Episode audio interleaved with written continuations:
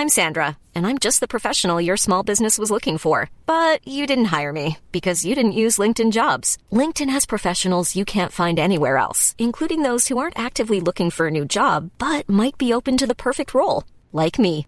In a given month, over 70% of LinkedIn users don't visit other leading job sites. So if you're not looking on LinkedIn, you'll miss out on great candidates like Sandra. Start hiring professionals like a professional. Post your free job on linkedin.com/people today. Je crois qu'en fait, euh, à partir du moment où on a envie de raconter des histoires, on est auteur. Enfin, voilà. Et à partir du moment où tu racontes une histoire par écrit ou ce genre de choses, ou que tu crées un univers, bah t'es l'auteur d'un univers.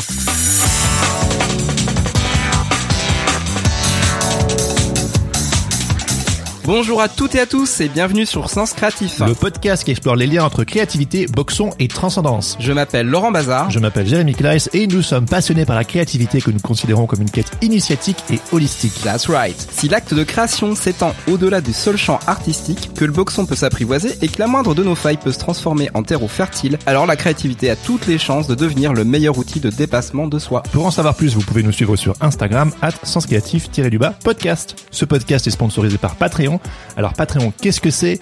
Moi j'utilise Patreon depuis presque deux ans et systématiquement, même si j'en parle à chaque, à chaque fin d'épisode, euh, on me demandait de temps en temps qu'est-ce que c'est Patreon? Est-ce que c'est un réseau social? Les gens me disaient je reçois des mails de Patreon, je comprends pas ce Alors que comment c'est. t'expliques ça? Bon, alors, concrètement, si vous êtes créateur, si vous êtes illustrateur, podcasteur, musicien, vous pouvez euh, créer une page Patreon et en échange de contrepartie, vous demandez aux gens de vous soutenir. Alors, par mois, vous pouvez mettre autant de paliers que vous voulez, vous pouvez en mettre un, vous pouvez en mettre 50, c'est vous qui décidez. Par exemple, ça peut être genre euh, 5, 10 ou 15 euros par mois. Et en échange, vous vous donnez du contenu exclusif. Donc ça peut être par exemple euh, une illustration exclusive, ça peut être un sneak peek euh, d'une bande dessinée, ça peut être un morceau de musique, euh, un work in Ça progress. peut être des tutos Ça également. peut être des tutos, ça peut être des articles. Et ça permet donc à la communauté de rester connectée sans arrêt avec l'artiste. Voilà, c'est un échange. Et vous pouvez du coup vous faire rémunérer parce que bon, quand on crée un projet, au fur et à mesure, bah, parfois on a besoin de, de rentrer des ronds pour juste permettre au projet de continuer. Bah oui, bah, en fait c'est ça, c'est le principe du crowdfunding. hein. Oui, oui, c'est une plateforme de financement participatif, tout simplement. Euh, sauf que c'est pas juste pour un one shot, c'est tous les mois. Et en fait, plus on va être à s'y mettre, plus euh, plus ça prendra de l'ampleur et plus ça sera chouette. Donc si vous êtes créateur et que vous aimeriez simplement fédérer une communauté autour de votre projet et ramener quelques petits ronds, quelques petits pesos, eh ben voilà, mettez-vous sur Patreon. Patreon est fait pour vous. Pour en savoir plus, visitez www.patreon.com. Bon, Eh bien Jérémy, alors, comment vas-tu? Eh ben ça va, toujours vivant. Toujours vivant. oui, oui. Non, non, euh, ça, ça va. Alors pour les auditeurs qui savent pas, euh, je m'occupe de mon petit garçon pendant deux mois et demi. C'est ça que tu voulais me demander. hein. Exactement. Et ça va. En ce moment, il y a ma belle-mère à la maison. Merci, merci Denise. non, elle nous aide. Mais euh, non, non, ça se passe plutôt bien. C'est vrai que c'est pas simple d'être créatif et de fonctionner au ralenti, mais j'en profite pour euh, prendre du bon temps avec mon fils. Voilà. Super. Ouais. Puis t'es obligé de t'organiser comme ça. Ouais, grave, de ouf. Mais voilà, ça me fait du bien là cette semaine. euh, Je peux bosser et, te, et te voir pour un petit peu euh, enregistrer. Ça, on a pu faire ça. Ça, Ouais. c'est bien. Bon et toi, comment ça va? Bah, l'actu est, est pas super parce que euh, Monsieur euh, Monsieur Poutine a décidé euh, Ah d'envahir oui, un pays. Oui, oui, évidemment. Ça lui a pris comme que ça Non, plombe. ça lui a pas pris comme ça. Ça fait très longtemps qu'il avait envie de le faire. Il a mis à exécution et le monde euh, est, euh, est, est en attente de la résolution de ce, ce- cet horrible conflit. Donc euh, c'est euh, Ouais. ça, ça remet beaucoup de perspectives aussi en place parce que qu'est-ce que ça veut dire? C'est-à-dire que le monde en fait tel qu'on le connaît, eh ben, il peut du jour au lendemain en fait complètement basculer Ouais, et ça redistribue les cartes. Et je pense qu'il y a une solidarité euh, artistique internationale qui est importante aussi à, à mettre en place. Et je pense qu'il y a plein d'initiatives qui sont lancées euh, à ce Oui. sujet-là pour justement aider des artistes euh, ukrainiens, des, euh, des créateurs ukrainiens, et pour leur leur donner une possibilité aussi de s'exprimer, parce que forcément, bah, si euh, s'ils ont besoin de dire des choses, bah, il faut qu'ils aillent aussi dans les autres pays. Donc du Mhm. coup, euh, c'est bien de pouvoir les accueillir aussi. Voilà. J'aurais jamais cru qu'on parlerait euh, d'une déclaration de guerre sur une intro d'un épisode de Sens Créatif. Ça, le, on y est. ça le marque vraiment dans le temps, du coup, cet Mm. épisode, mais euh,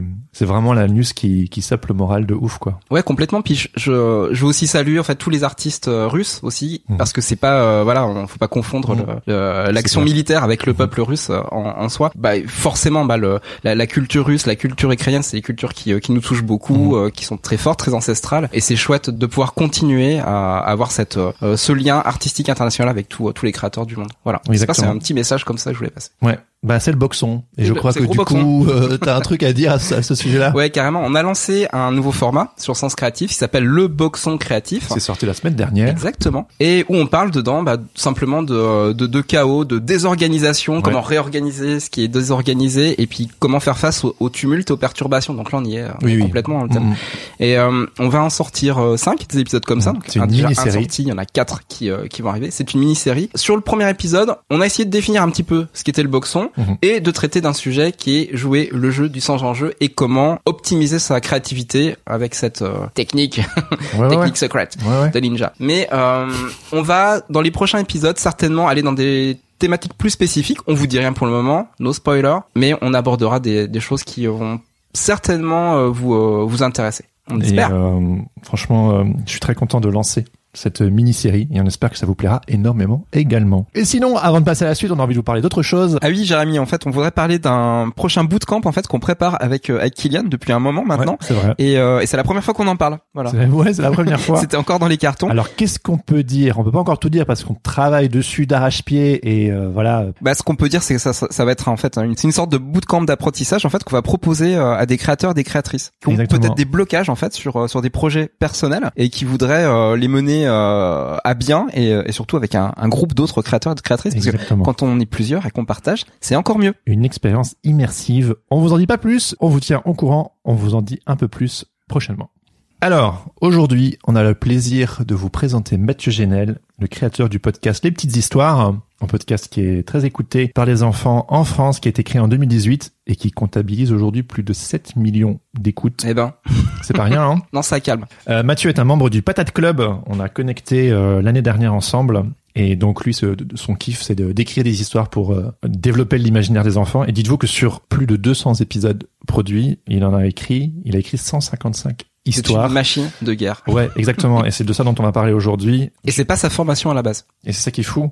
Et voilà, donc si le fait d'écrire vous intéresse, d'écrire des histoires, de développer une voix d'auteur, euh, voix VOX et voix VOIE, euh, cet épisode est pour vous. Ah, on a oublié de dire aussi que les petites histoires et le Patate Club. euh, Ah oui, il y a une, il y a un relationship, hein, comme on dit. Voilà, Euh, c'est-à-dire que tous les épisodes de, de- des petites histoires sont illustrés et euh, des membres du Patate Club qu'on salue euh, euh, ont Donc illustré. Quentin la ville. Voilà, notamment notamment Quentin Mais Laville pas et, et plein d'autres euh, ont illustré euh, les petites vignettes. Et toi, tu as fait la C'est moi qui a fait le logo Exactement. Ça m'a beaucoup plu. D'ailleurs, euh, l'illustration de cet épisode est une reprise de ce logo. Et toi, tu as aussi illustré quelques vignettes. Exactement, voilà. Dès que dès que Mathieu euh, me, me confie une mission pour euh, illustrer euh, un épisode, bah écoute, je réponds présent. Voilà, on a chouette à chaque fois. le son et l'image.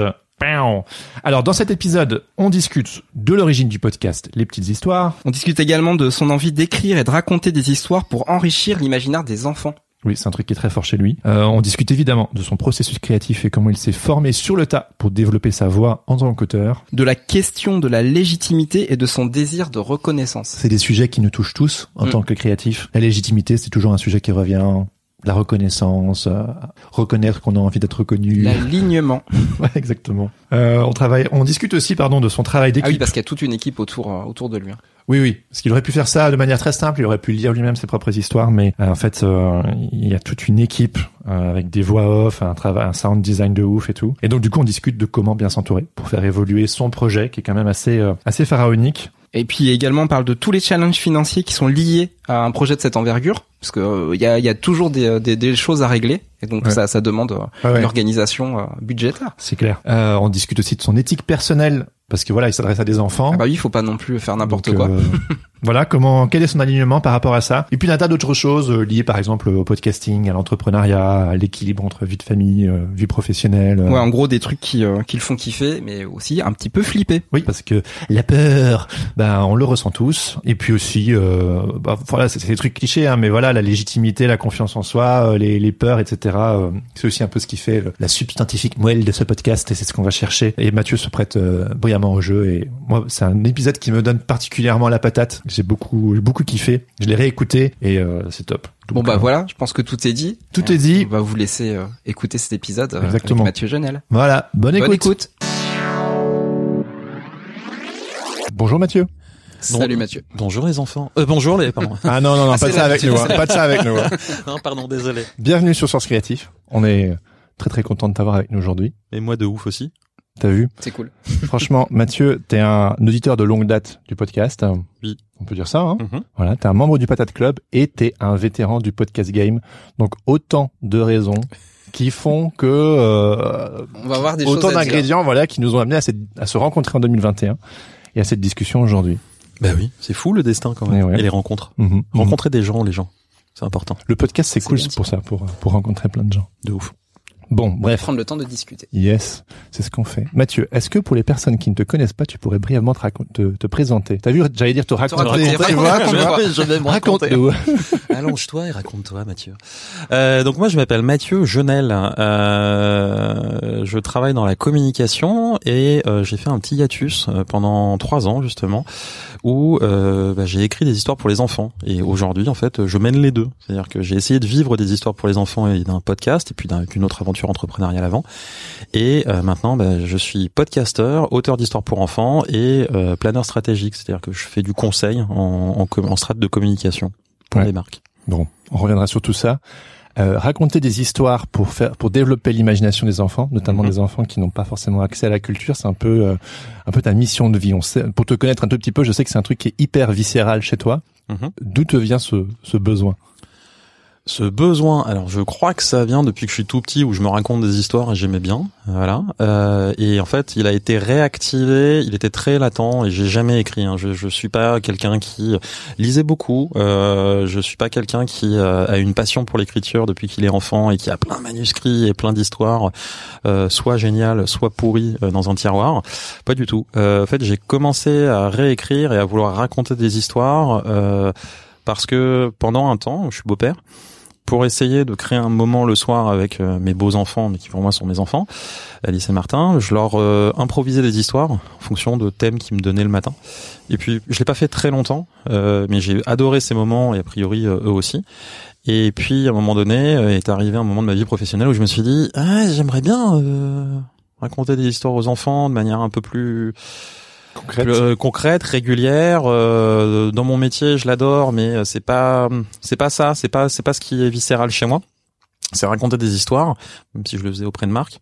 Euh, je veux le faire auprès des enfants et euh, je veux me lancer dans une dans, dans un projet qui a pour but, comme tu le disais, de euh, essayer de raconter des histoires et de les rendre accessibles au plus grand nombre d'enfants possible, euh, quel que soit leur rapport à la lecture ou à la langue.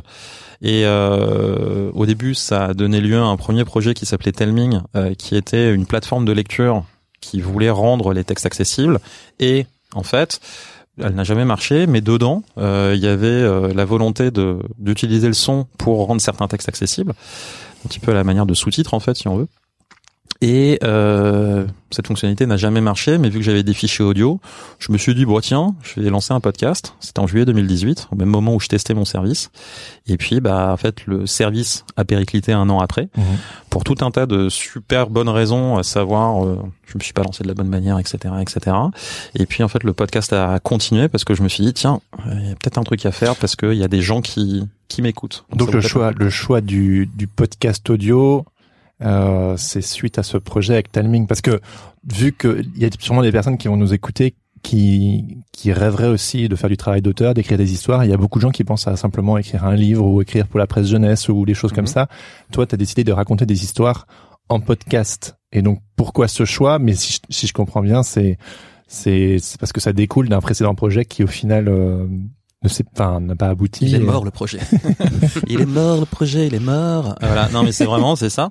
Et, euh, et Non, c'est parce que t'étais complètement- pas passionné de podcast à la base, en fait. Tu t'es pas tout. dit genre, euh, Je ouais, n'écoutais tu- pas. Tu t'en cognais.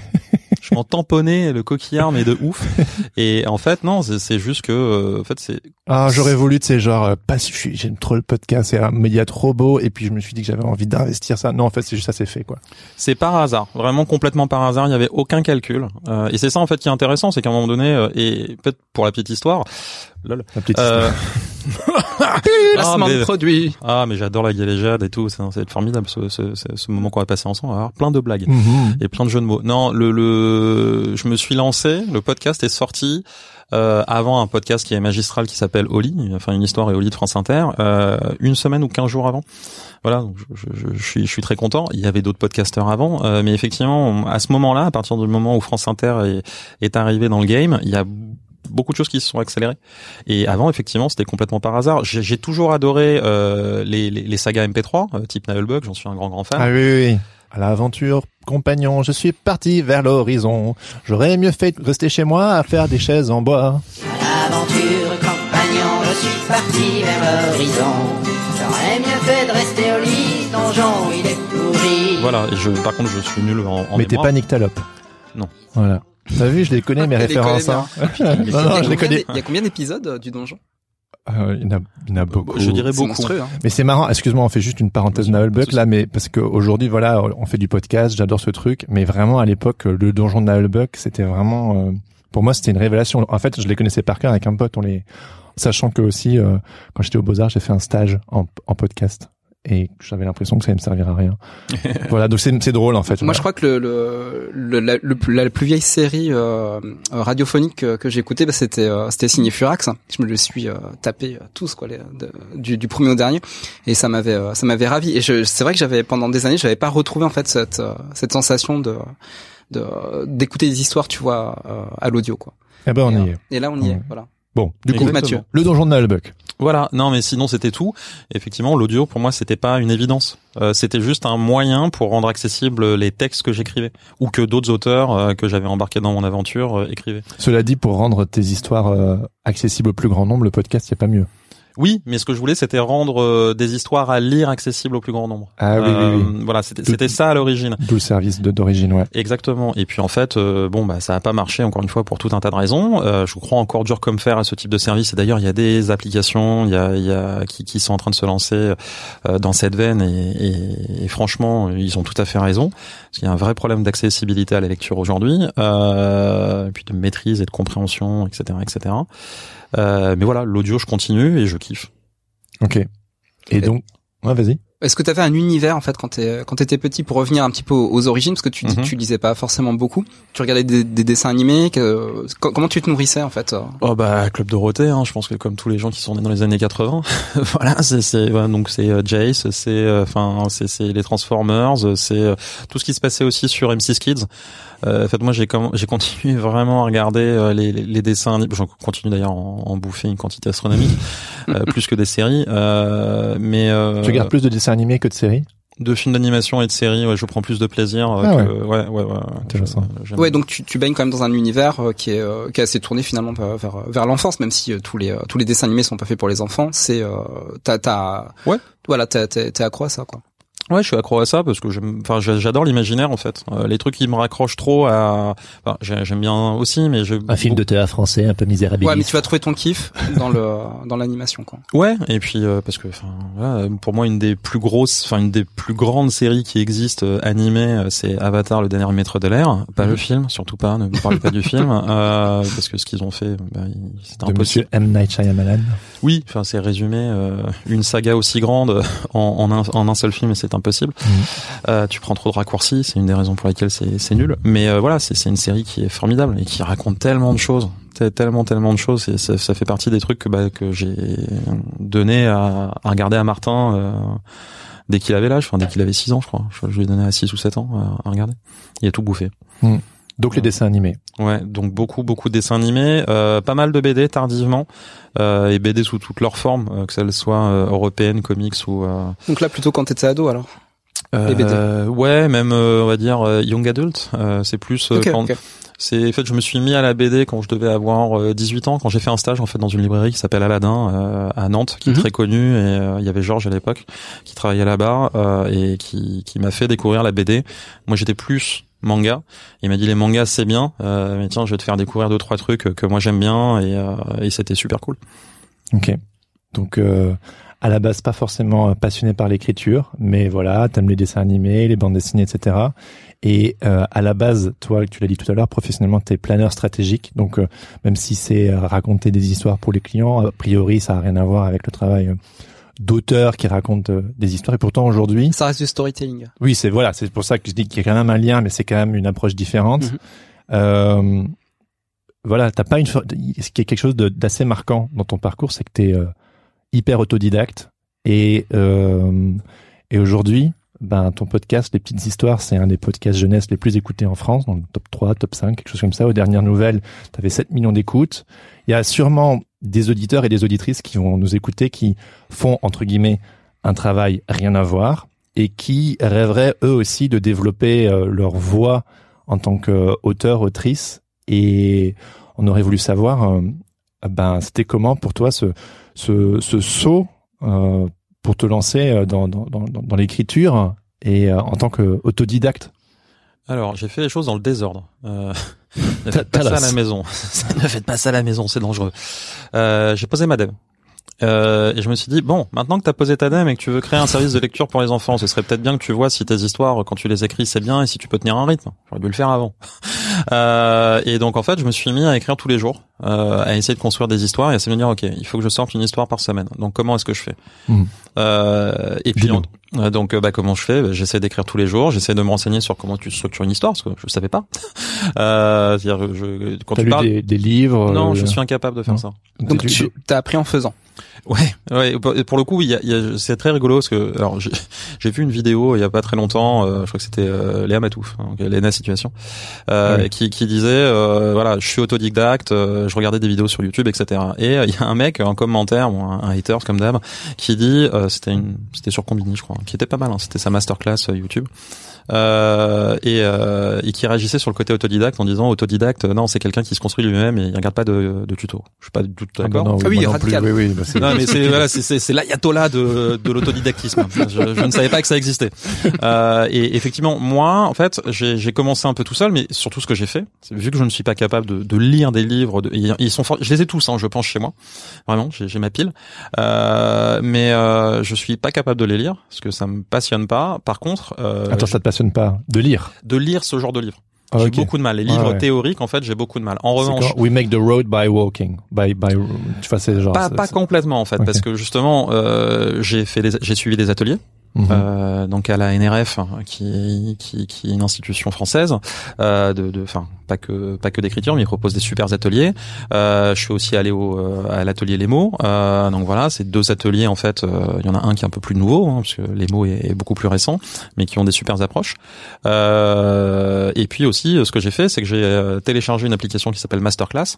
Je ne suis pas sponsorisé, euh, mais euh, et qui est géniale. non, elle est, elle est formidable. Elle est formidable. Ça Et- vaut le coup. Tu la connais? Oui, je la connais. Alors, je l'ai pas encore souscrit, mais c'est euh, c'est quelque chose que que j'envisage de faire parce que en fait, je crois que c'est à peu près pour 200 euros euh, par an. Ouais. Tu as accès aux meilleures masterclass du monde parce qu'en fait, bah, tu as David Lynch, tu as euh, Bill, euh, Bill Clinton, je crois, qui c'est qu'il y a, a d'autres? Ouais, enfin, t'as, t'as, t'as plein de verticales, plein- en fait, voilà, plein, plein de thématiques. Et en fait, moi, celle de l'écriture, c'était intéressant parce qu'il y avait notamment, euh, enfin, il y a, il y a euh, deux, euh, deux auteurs que Il y a Neil j'adore. Gaiman. Neil Gaiman. Ah, voilà, on est d'accord. Neil Gaiman, mon dieu, voilà. secours, hein, formidable. Alors, Pour ceux qui ne connaissent non, pas je Neil ne Gaiman. connais pas, c'est qui? Tu ne connais pas Neil Non, je ne Gaiman connais pas, non. C'est, le créateur de Sandman. connais, en fait. De Sandman, qui est un comics hyper connu pour ceux qui connaissent les Je suis comics. pas très comics. Qui va être adapté. Est-ce que tu as vu la série The Good Omens?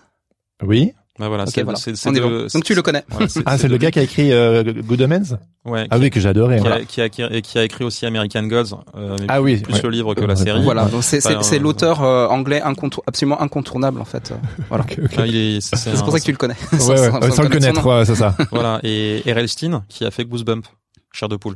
Ok. Ah oui, ouais. Euh, Le- les, les romans pour euh, pour ados. Ouais, c'est voilà, gros et- succès. Qui est un monstre. Euh, Voilà. Dans les années 2000, enfin. Et, euh, et, et donc euh, voilà, c'est, euh, ouais 90-2000. Ouais, c'est ça. Et, euh, et donc je me suis dit ok, je, je souscris. On me l'a offert à, à Noël et voilà. Et, et l'idée c'était quand même de me nourrir parce que enfin j'ai pas la prét- euh, j'ai pas la prétention euh, de et d'ailleurs toujours pas. Je, je, je- connais un peu la structure, mais en fait, ce qui est super intéressant euh, aujourd'hui, c'est que plus je lis, parce que maintenant je lis aussi beaucoup parce que c'est hyper important, mais de de littérature jeunesse. Euh, plus en fait je comprends pourquoi mes textes sont faibles Ok. euh, ou ont des défauts. C'est-à-dire que je, je sais que mes histoires, en fait, euh, au début, quand je me suis lancé, quand j'ai présenté ce projet, j'essaie de trouver des gens pour m'accompagner et tout, ils m'ont dit euh, non mais prends des grands noms. Parce que tes histoires vont intéresser personne. Les grands noms qui peuvent écrire pour toi. Ouais, ou- parce qu'en fait, ce qu'il disait, c'était en fait si c'est les histoires de Mathieu Jonel, ça va intéresser personne. Hmm. Forcément, je l'ai mal pris parce qu'il y a de l'ego là-dedans. Un petit peu. Ah bon et, et en fait, la réalité, c'est que je crois que on a tous des histoires à raconter et que toutes nos histoires sont intéressantes. En revanche, effectivement, la manière de les L'art et raconter. la manière, ouais, ouais. Il y a l'art et la manière. Euh, après, euh, je suis pas adepte de. euh, il faut forcément que ce soit un grand nom qui, qui écrit des histoires pour les enfants. Je, je, je suis pas certain. La preuve.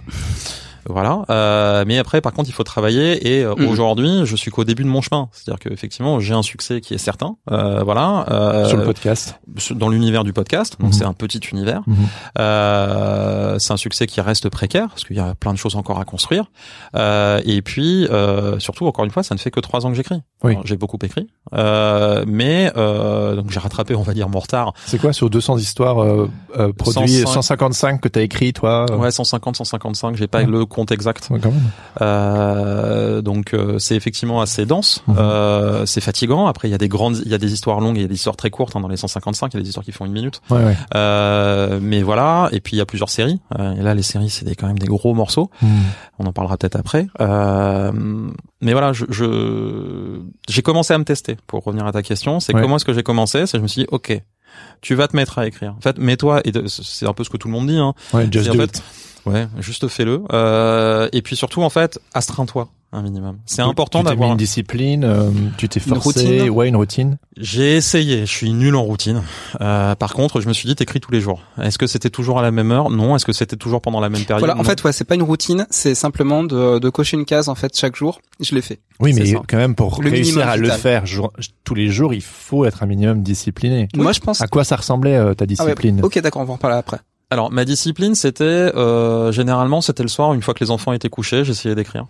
Euh, Voilà. Ou euh, j'essayais d'écrire entre midi et deux sur ma pause déj parce que j'étais déjà parti dans ma tête et donc du coup, je, les, mes pauses déj généralement, je les passais à bosser. Bah là, non, je les passais à, je les passais plutôt à écrire. Euh, mais c'était plutôt ça. C'était sur des temps où, en fait, je pouvais être potentiellement tout seul. Euh, j'écrivais. Euh, Et t'arrivais à te, tu trouvais la, la force, tu sais, de driving force, comme on dit en anglais, de, de le faire. Parce que ce que je veux dire, c'est que par exemple, tu sais, sur euh, les réseaux, par exemple, il y a genre Inktober ou bien de 100 Days Project. Enfin, c'est tous les trucs où, en gros, on, on vous dit simplement disciplinez-vous pendant 100 jours, écrire un poème, faire un dessin, n'importe quoi. Et souvent, l'histoire, c'est que les gens, ils sont tout feu, tout flamme. Et puis après, euh, en fait, euh, en cours de route, ils s'arrêtent parce qu'ils se rendent compte que c'est pas évident. Ah, mais attends, c'est marrant des- cette histoire de discipline là. Des, des projets. Pourquoi, mon cher Laurent Mais je vais te dire pourquoi c'est marrant parce que je pense qu'au bout d'un moment, euh, il faut avoir envie aussi. Parce que même si tu te mets une discipline, si t'as pas l'envie derrière, la motivation que tu te mets euh, euh, vis-à-vis de toi-même, c'est pas la discipline qui va qui va solutionner. Non, la le- discipline pour la discipline, euh, non. Ouais, c'est ça. d'accord, j'imagine voilà. que toi, tu avais une vision où tu t'es dit, je veux réussir.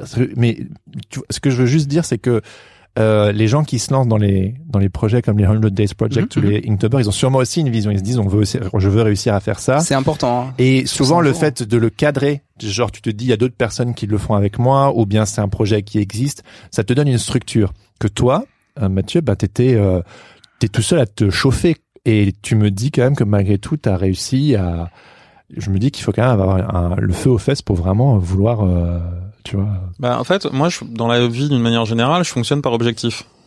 Typiquement, je, je, je fais une, une aparté. euh, J'ai malheureusement pas mal de problèmes physio. Je me fais des inflammations en un claquement de doigts, etc. euh, c'est relou. Je suis obligé de faire du sport. Bon bah voilà, bah du coup en fait j'ai pas d'autre choix que de faire du sport euh, toutes les semaines, au moins trois fois par semaine. euh, donc je voilà je le fais. Là euh, c'était euh, c'était la même chose, c'est-à-dire qu'en fait il fallait absolument que je me teste. Euh, il fallait absolument que je me teste sur l'écriture. Euh, encore une fois, j'aurais dû le faire avant euh, pour savoir en fait si j'étais capable de tenir un rythme. Ouais. Parce que si j'étais, si je n'avais pas été capable de tenir le rythme avec mon niveau euh, ultra débutant, Mhm. euh, ça, aura, c'est- ça aurait voulu dire que euh, dans la manière dont j'envisageais mon projet derrière, il aurait fallu que je vois les choses différemment. Euh, peut-être écrire moins et donc demander à plus de gens d'écrire, etc. Et c'est ce que j'ai fait en fait. C'est-à-dire que j'ai, j'ai, j'ai invité euh, des, euh, des, des connaissances ou, ou copains euh, auteurs et autrices de, à, à rejoindre le projet. Mhm. Évidemment, je l'ai payé euh, pour euh, pour me soulager et pour ne pas être tout seul à écrire. Et puis quand mon projet si, si, si je fais un petit saut, quand mon projet en fait euh, de plateforme de lecture a périclité et que je me suis concentré sur le podcast pendant quasiment six mois, un an presque, j'étais le seul à écrire. Mhm. Donc c'était quatre histoires par mois à écrire solo. Oui, c'est intense. Euh, et en plus, j'avais cette espèce de folie euh, de dire, ok, c'est des univers différents à chaque fois. C'est, c'est, c'est- c'est- Start from scratch à chaque fois.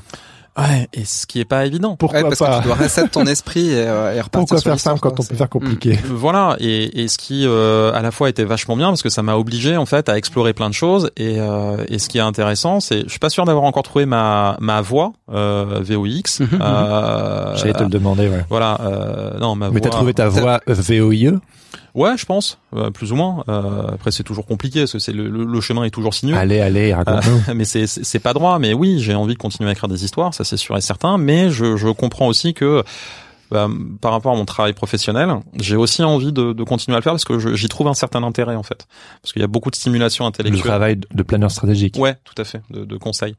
Mais Euh, excuse-moi, je te coupe, mais il me semble qu'il y, a- il y a eu des moments où tu étais genre, euh, vas-y, rien à foutre, je, je, je laisse, je laisse tout tomber, je me consacre entièrement aux petites histoires. trois ans de ma vie, trois Voilà. ans et demi même. Ouais, tout à Donc j'imagine que c'est un, un ping-pong entre le vas-y, j'y vais à fond, vas-y, en fait, j'ai quand même besoin d'une d'un projet annexe. Parce que ce que je trouve intéressant, c'est que il y a un peu ces deux écoles, tu sais, les, les personnes qui disent pour réussir, il faut tout lâcher et y aller à fond, et il y a les personnes qui disent c'est bien d'avoir un certain équilibre. Ouais, pour mieux gérer. Ouais. Ouais. Mm.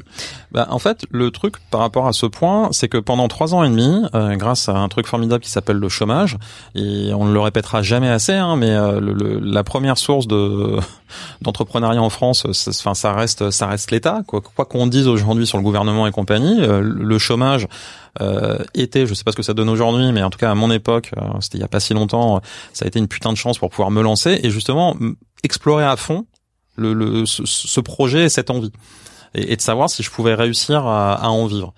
J'ai probablement pas fait les bons choix. Je pourrais probablement en vivre aujourd'hui euh, parce que euh, j'aurais décidé de faire de la prod Mhm, mhm. euh, pour des tiers. Euh, Il y a des boîtes qui fonctionnent très bien comme ça. Tu veux dire, par exemple, des, des podcasts en marque blanche et des trucs de genre Ouais, des podcasts pour enfants en marque blanche où je me serais ouvert et pas faire que des podcasts pour euh, pour enfants, etc. Mais j'ai pas eu envie en fait. Moi, ce qui, ce à quoi je m'attache et c'est ça aussi qui a été hyper intéressant dans l'exploration, c'est je veux raconter mes histoires. Hmm. Et donc, à un moment donné, mais par contre, ça ne me gêne pas. Demain, si une marque vient me voir en me disant, "Eh, coucou, euh, j'ai un super univers. Est-ce que tu veux raconter une histoire dans mon univers? Oui, oui. Je oui. dis, d'accord, mais euh, c'est à ma manière. Ah ouais, c'est ça. Bah, c'est tellement important. Et puis, il contre, faut qu'il y ait un certain alignement aussi avec ce que tu fais. Tu peux pas partir dans, dans 15 000 directions. Il faut que ça soit raccord aussi parce que Ouais. tu as, certaines valeurs. On va, on va en parler. Et euh, je suppose que t'as pas envie de, de partir dans une direction où tu vas regretter après de, de l'avoir fait. Même si c'est pour euh, une bonne somme d'argent. Euh, ouais, c'est ça. Est-ce que tu écrirais une histoire pour Barbie? Pourquoi pas Euh, Parce que euh, ils essayent de s'ouvrir d'une certaine manière aujourd'hui, même si c'est très opportuniste.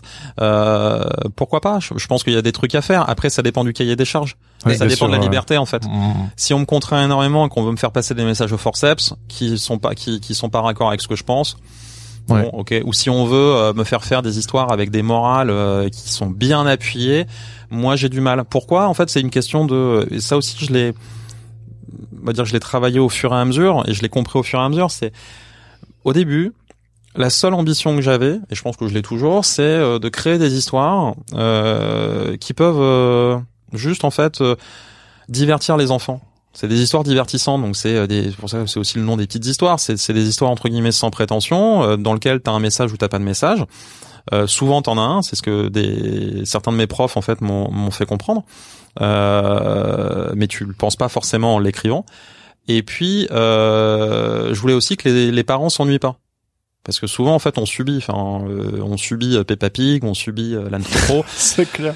Ah, trop trop, je l'aime bien. Peppa Pig un petit peu moins. Donc, euh, chacun, chacun voilà, chacun ses bêtes noires quand on est euh, daron ou daronne. Ouais. Mais euh, pour moi, c'est ça en fait le truc, c'est que euh, il y a vraiment ça de, de se dire euh, comment est-ce que globalement les, les parents euh, et les enfants, enfin la famille en fait peut passer un bon moment avec les histoires. Et en fait, ce que je voulais toujours faire, c'était des histoires que ben moi j'aurais voulu qu'on me raconte, que enfin que je trouvais cool. C'est pas que j'aurais voulu qu'on me raconte, c'est c'est faux. Euh, en tout cas pour moi, c'est euh, des histoires que je trouve cool. Et en fait, quand quand quand je l'ai écrit, est-ce que je trouve que l'histoire est sympa? Euh, C'est la chose principale pour toi. Ouais, tout à fait. Est-ce que je me pris du plaisir? Et quand je la lis, en fait, est-ce que je la trouve chouette? Est-ce que je- j'arrive à m'auto-embarquer entre guillemets euh, quand je quand je lis mon histoire? Ouais. d'ailleurs ce, ce postulat-là. Est-ce que pour toi c'est plus important que la légitimité d'être auteur? Par exemple, est-ce que tu te considères maintenant suffisamment légitime pour dire je suis auteur, j'écris des histoires, mais est-ce que finalement c'est pas c'est moins important que vraiment le, le, le plaisir que tu euh, que tu prends à, à les écrire et à les diffuser et avoir ces retours en fait de ton public? Je crois qu'en fait, euh, à partir du moment où on a envie de raconter des histoires, on est auteur. Enfin, on, on- voilà. Et à partir du moment où tu racontes une histoire par écrit ou ce genre de choses, ou que tu crées un univers, bah t'es l'auteur d'un univers. Après, est-ce que ça va être intéressant ou pas intéressant? Est-ce que tu vas réussir à toucher le cœur des gens? euh, que Donc tu, on dirait que tu dirais qu'on est légitime à partir du moment où tu écris. On le fait en fait. Ouais. Ouais, je pense. Non, mais c'est hyper fort parce que je suis sûr que euh, de nouveau, il y a des personnes qui vont t'écouter et nous écouter qui vont se dire mais non, mais genre la légitimité, je trouve que c'est tellement un sujet qui est tellement abordé et plein de gens que ça ça, ça freine, que ça bloque. Bah tu vois pour les illustrateurs, les illustratrices, moi je dis souvent t'es légitime du moment où t'as on t'a commandé une première fois une illustration et tu l'as t'as été payé pour. Enfin, je trouve Ouais, que ouais. La, la légitimité elle commence à ce moment-là quand t'es professionnel. En fait t'es professionnel du moment où tu euh, Mais je suis 100% d'accord avec toi. Mais enfin moi c'est ma philosophie, c'est ce qui fait que j'avance constamment. Mhm. Et euh, moi je sais que quand je suis quand bon bref c'est une autre histoire. Mais bref j'ai jamais vraiment eu un souci de, de légitimité. Mais je, je- pour croiser beaucoup de personnes euh, euh, aussi dans la communauté du podcast. Non mais c'est intéressant d'en parler parce que la voilà, légitimité, euh, c'est vraiment toujours autodidacte, hein. quelqu'un. Mhm. Oui, bah moi je me considère aussi comme autodidacte en tant qu'illustrateur, en tant que podcasteur. Mhm. Je suis 100% autodidacte. J'ai jamais fait de formation, rien du tout. Enfin j'ai une formation de graphiste, mais c'est tout. Et euh, Et on peut Et- arriver à faire ce qu'on veut. Finalement. ben, bah ouais. Bon, par contre, c'est du euh, hustling, hein, tu vois. Tu, c'est, c'est quand même Mhm. pas, pas, pas évident. On n'a rien sans rien. Ouais. Mais voilà, cette question de la légitimité, elle revient tout le temps. Et toi, en fait, je trouve ça fou de juste du, bah non, bah à partir du moment où t'écris, t'es légitime. En fait, c'est à partir du moment où effectivement, enfin, tu fais. Ouais. C'est-à-dire qu'en tu fait, n'as pas devant l'autre. Après, euh, je pense que c'est euh, hyper important de se dire, euh, ok, euh, à un moment donné, t'as un tampon qui vient te légitimer parce que Oui, ça fait du t'as bien. une critique, parce Ouais. que t'as des retours euh, de, de, toi, ne serait-ce qu'une personne qui t'écoute et qui te fait un retour. Ouais, Tu c'est vrai que ça peut suffire à, Tu l'as touché en fait. à faire du bien. Il y a pas besoin d'avoir. Je, je pense qu'à un moment donné, il y a euh, le côté euh, succès encore. ça- Ça dépend. Faudra Ouais, définir la avec des notion de succès. guillemets, ouais, ouais. Euh, mais euh, et euh, la légitimité, c'est-à-dire que pour moi, ouais, j'écris, j'ai envie, je le fais. Euh, Quelqu'un qui fait, euh, qui se définit karatéka parce qu'il a commencé le karaté et qui se sent et qui se projette en fait dans l'avenir en se disant bah je vais continuer et compagnie etc et qu'il a trouvé quelque chose. Bon bah ok, bah t'es karatéka, je m'en fous que tu sois ceinture blanche ou que tu sois ceinture noire. Enfin, Mhm. en fait, pour moi, il y a Après, c'est des, c'est des histoires de- d'ego, justement, les, les titres auxquels on se rattache et qu'après, au final, euh, Ah bah c'est des, On est c'est nous- des histoires de projection. voilà, nous ne sommes pas euh, le titre, mais on, on est multiples, quoi. Ça fait partie de. En fait, il y a aussi un autre truc. Hein, c'est, je me suis jamais posé cette question de légitimité euh, parce qu'en fait, je m'en fous. Ouais. C'est-à-dire qu'en fait, je Oui, le c'est important de s'en foutre. En Mais fait. ouais, t'as raison, c'est bien de Je, le je dire. m'en fous. En revanche, le truc dont je me fous pas et qui est vraiment quelque chose qui revient régulièrement, euh, c'est parce que parfois je me je me fixais pas les bons objectifs et compagnie, c'est euh, la notion de reconnaissance Mhm. Mhm. qui est rattachée peut-être à la notion de succès. Ah ouais, vas-y, ça m'intéresse. Euh, et, et donc du coup, euh, je me suis toujours posé cette question de euh, putain mais quand est-ce qu'à un moment donné je vais être reconnu par euh, les pour le coup les les grands ou euh, les vrais euh, qui sont euh, signés en maison d'édition qui sont Mhm, machin qui mhm. sont trucs et et à un moment donné j'ai un super euh, auteur que j'adore euh, qui qui est un pote euh, c'est Mathieu Salvia je sais pas s'il écoutera et si si si si, voilà si enfin il se reconnaîtra puisque je viens de dire son nom et son prénom Salut Mathieu. mais, mais, mais il m'a dit en fait, euh, t'as pas à te poser cette question en fait. De toute façon, un, t'es auteur euh, et tu te sens auteur, donc voilà, balèque. Et puis euh, après, euh, tous mes, toutes les, toutes les, toutes mes connaissances euh, qui ont signé dans des maisons d'édition, qui ont des gros succès ou qui sont des auteurs et qui, qui sont en devenir et qui ont un talent, de toute façon tous de gueudin, ils me disent mais en fait, euh, t'as vu les chiffres que tu balances? Enfin, t'as déjà une reconnaissance, c'est-à-dire que oui, bon, bah, l'édition, euh, oui, euh, voilà, mais pff, Donc quoi, l'édition, oui, voilà quoi. bah, l'édition, euh, ouais, peut-être que t'as envie d'être édité parce que pour toi c'est une marque de succès, mais putain, mais Une espèce de milestone. Ah oui, surtout en France, quoi. J'ai l'impression que le livre, c'est vraiment le sacro-saint livre, alors qu'en fait, tu pourrais tout aussi bien être aussi entre guillemets successful euh, dans juste dans le podcast en fait. Mais il y a ce truc de si je sors un livre, euh, Non, et puis il y avait, il y a, il y a, y a pas que ça, il y a aussi euh, le fait de se dire, ouais, putain, t'as réussi à envoyer des chiffres qui sont pas mal, euh, dont tu dont tu es fier. Tu fais un projet aussi dont tu es super content, et puis en fait, t'as un mec qui toque à ta porte et qui dit, eh, toi, je t'ai vu, on, viens, on va faire des trucs géniaux ensemble. ça n'arrive que très rarement.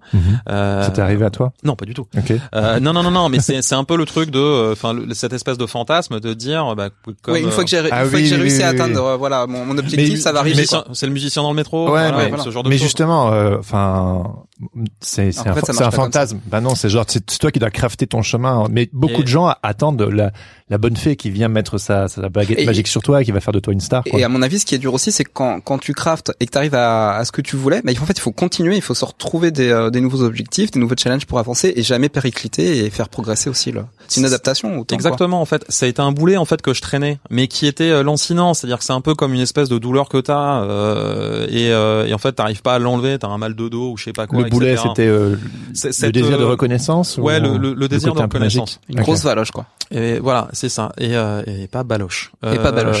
donc du coup, euh, c'est- c'était un truc que je traînais un peu, mais et, et du coup qui était un peu ambivalent parce que je me disais ouais non mais je me sens auteur. Euh, Enfin c'est- non c'est pas si ambivalent que ça en fait quand j'en parle parce que d'un côté je me sentais auteur, euh, j'avais des chiffres euh, etc. Et puis je faisais pas ça encore une fois pour euh, je faisais ça pour nourrir une envie et cette envie c'était que mes histoires soient euh, enfin touchent le plus de gens possible. Voilà, que ce soit écouté. C'était ça mon envie. Euh, c'était pas forcément d'être le plus populaire ou ce genre de choses. Mm. Pour moi, c'est légèrement différent. Et puis, euh, par contre, il y avait effectivement cette envie de reconnaissance en me disant, eh putain. Euh, et c'est là en fait où à un moment donné quand tu réfléchis beaucoup et moi j'aime bien verbaliser parler beaucoup avec les gens et tout etc pour bon essayer de comprendre des trucs ouais euh, c'est c'est important on le fait pas assez en fait euh, et, et c'est de dire ok en fait gars t'as envie d'être reconnu Ouais, Faire. reconnais-le quoi.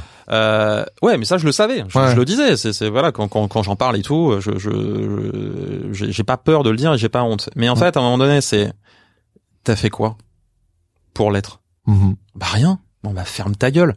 Euh, excusez-moi, je suis vulgaire, mais c'est juste tais-toi euh, et euh, essaye de comprendre ce qu'il faut faire pour être reconnu. Mhm. Euh, et en fait, la réalité, c'est que j'étais déjà reconnu parce que j'ai eu cette chance incroyable d'avoir pendant, euh, je sais plus exactement parce que j'ai un problème avec le temps qui passe, mais je crois que c'était aux alentours du Covid. Euh, j'ai eu un papier dans Télérama, ou je crois que c'était un peu avant. donc Je crois que c'était avant le Covid. Euh, Télérama m'a- m'a fait un papier. Euh, c'est pas, c'est pas tout le monde qui en a un. C'est toi qui ne voyais pas que tu étais déjà reconnu. Oui, en fait, j'ai- j'avais une caution en fait de Télérama, mais c'était pas suffisant parce que machin, tu vois. et, et donc du coup, tu te dis non, mais en fait, c'est pas ça le truc. Et en Je fait, tu 4T, pas juste 3. Ouais, bon, j'en ai eu deux, c'est pas mal. Euh, mais euh, mais du coup, tu te dis et j'étais super fier. Et vraiment, j'étais fier de dire putain, c'est cool, tu vois. Et euh, et, et j'ai j'ai influencé personne, j'ai acheté personne et tout. Donc c'est- c'était génial. Euh, j'ai eu une pleine page en plus. Donc c'est c'est- encore une fois, c'est. Sans que tu le saches. Si si si si, il y avait une interview Ouais, ok, avant, mais, voilà, mais je savais pas que ça, C'était Télérama, on va faire un, on va je, faire un je- papier, quoi. Je, je savais pas que ça prendrait cette Bah, je forme-là. sais que quand je dessine pour Télérama, je suis content. Hein. Je Ah cache bah, pas. euh, hein. Je dessine de temps en temps pour eux, c'est on cool. va se mentir. Non, non, mais c'est c'est c'est canon parce que c'est c'est une vraie institution. C'est des gens qui sont, euh, enfin voilà, qui qui ont une vision, une certaine vision des choses. Et quand euh, ils daignent parler de toi, déjà c'est cool. Et quand en plus ils te Ils mettent, disent euh, pas du mal. voilà, non mais ils, ils te mettent. euh, On peut être reconnu. Donc ta reconnaissance, ça t'a été satisfait? Euh, Ouais. tu, tu dirais aujourd'hui que tu es satisfait? Ah, mais non, aujourd'hui je suis pas satisfait. Je suis super fier de ouf. Ok, ok. C'est euh, et, et je suis fier pas seulement parce que euh, oui, tu tu as t'as dit qu'on avait 7 millions d'écoutes cumulées, euh, que euh, aujourd'hui on est à plus de 200 000 écoutes euh, mensuelles, ce qui est complètement dingue et ça représente aux alentours C'est énorme. de euh, 45 50 000 personnes, enfin 50 000 appareils uniques, Euh, donc presque euh, 40 plus de 40 000 foyers en tout cas qui t'écoutent euh, chaque chaque mois, ce qui est fou. Euh, Il y a un, il y a un vrai attachement. Enfin, il y a plein de signaux qui sont très très forts et qui te donnent une force et qui parfois me me, me font chialer parce que tu te dis putain c'est c'est touchant en fait les messages que tu reçois. Ça te fait vraiment chialer? Ouais ouais ça ça, Tu, ça, tu ça reçois combien de messages euh, par semaine? Pas beaucoup. Euh, vraiment pas beaucoup. euh, quelques. Mais je sais quel message Ouais, mais, ouais, mais t'en reçois Je quand sens même. les Toutes mouchoirs. les semaines, tu reçois des messages, quoi. Oui, mais c'est c'est c'est c'est pas Godin et, euh, et encore une fois, enfin c'est pas c'est c'est parce que l'engagement par rapport au canal audio, enfin il est pas aussi immédiat que, Mm, euh, mm, que- mais, mais donc c'est déjà beaucoup. Et puis en fait, je m'en fous de recevoir euh, de une quantité d'amour, j'en reçois déjà en fait. Je je, je quantifie Oui, non, pas C'était bon, c'était sûr, ce que je voulais te faire J'en ai reçu un litre euh, cette semaine, hein, c'est beaucoup. Non, non, j'ai pas envie. euh, Ouais. euh, voilà, ou 3 kilos. Mais euh, le, c'est, c'est, pour moi, c'est pas le truc. Et je suis euh, vraiment fier euh, parce que bah, c'est aussi une, une vraie aventure humaine. C'est Ouais. pas un Mathieu Jonel en fait, même si on dit Mathieu Jonel. Euh, Ah bah tiens, parle-nous de Non, ça. non, ouais. Et, alors si c'est pas que Mathieu Jonel, qu'est- qu'est- qu'est-ce que représente Timing, les petites histoires et qui, euh, est-ce qu'il y a un écosystème derrière euh, Comment tu euh, Ouais, Oui. y a de- Parce que bon, t'es très DIY. euh, t'es euh, autodidacte, etc. Mais quand même, euh, je sais qu'il y a ce désir de, de tout apprendre et de tout, dé- tout découvrir, mais à un moment donné, il y a besoin de pouvoir euh, s'entourer et aussi d'arriver au moment de se dire bon, je crois que j'ai besoin d'aide. On n'est pas que invincible au final parce War- que Warrior tout seul, ça suffit oui, pas, et puis je veux dire ton podcast, il est quand même ultra ambitieux et euh, le, le, le design euh, sonore et tous les, enfin c'est donc à un moment donné, euh, tu fais pas tout tout seul, quoi. voilà. Comment ah non, je ne Raconte-nous comment t'as comment t'as pu tout seul. comment t'as pu constituer ton équipe et euh, est-ce qu'il y a eu ce moment où tu t'es dit bon j'ai j'ai besoin d'aide Alors, en fait, euh, contrairement à ce que tu dis, euh, je suis pas du tout DIY. C'est-à-dire que quand il le faut, euh, mais je- je autodidacte DIY c'est Alors non, parce qu'en fait, euh, c'est, c'est, ça voudrait dire que euh, dès le début, sur le projet de, de plateforme de lecture ou même sur le podcast, je me suis dit, je vais, je vais tout faire tout seul. Non. Non, Je- oui, oui. je- D'abord, en fait, ce que j'ai commencé à faire, c'est dire, je comprends rien. Enfin, je, je, je ne connais rien. Enfin, Postulat c'est de pas- base. pardon. Je m'instruis. Postulat de base, c'est pas que je comprends rien, c'est postulat de base. J'ai des intuitions, mais je ne sais rien sur ce que je vais faire. Hmm.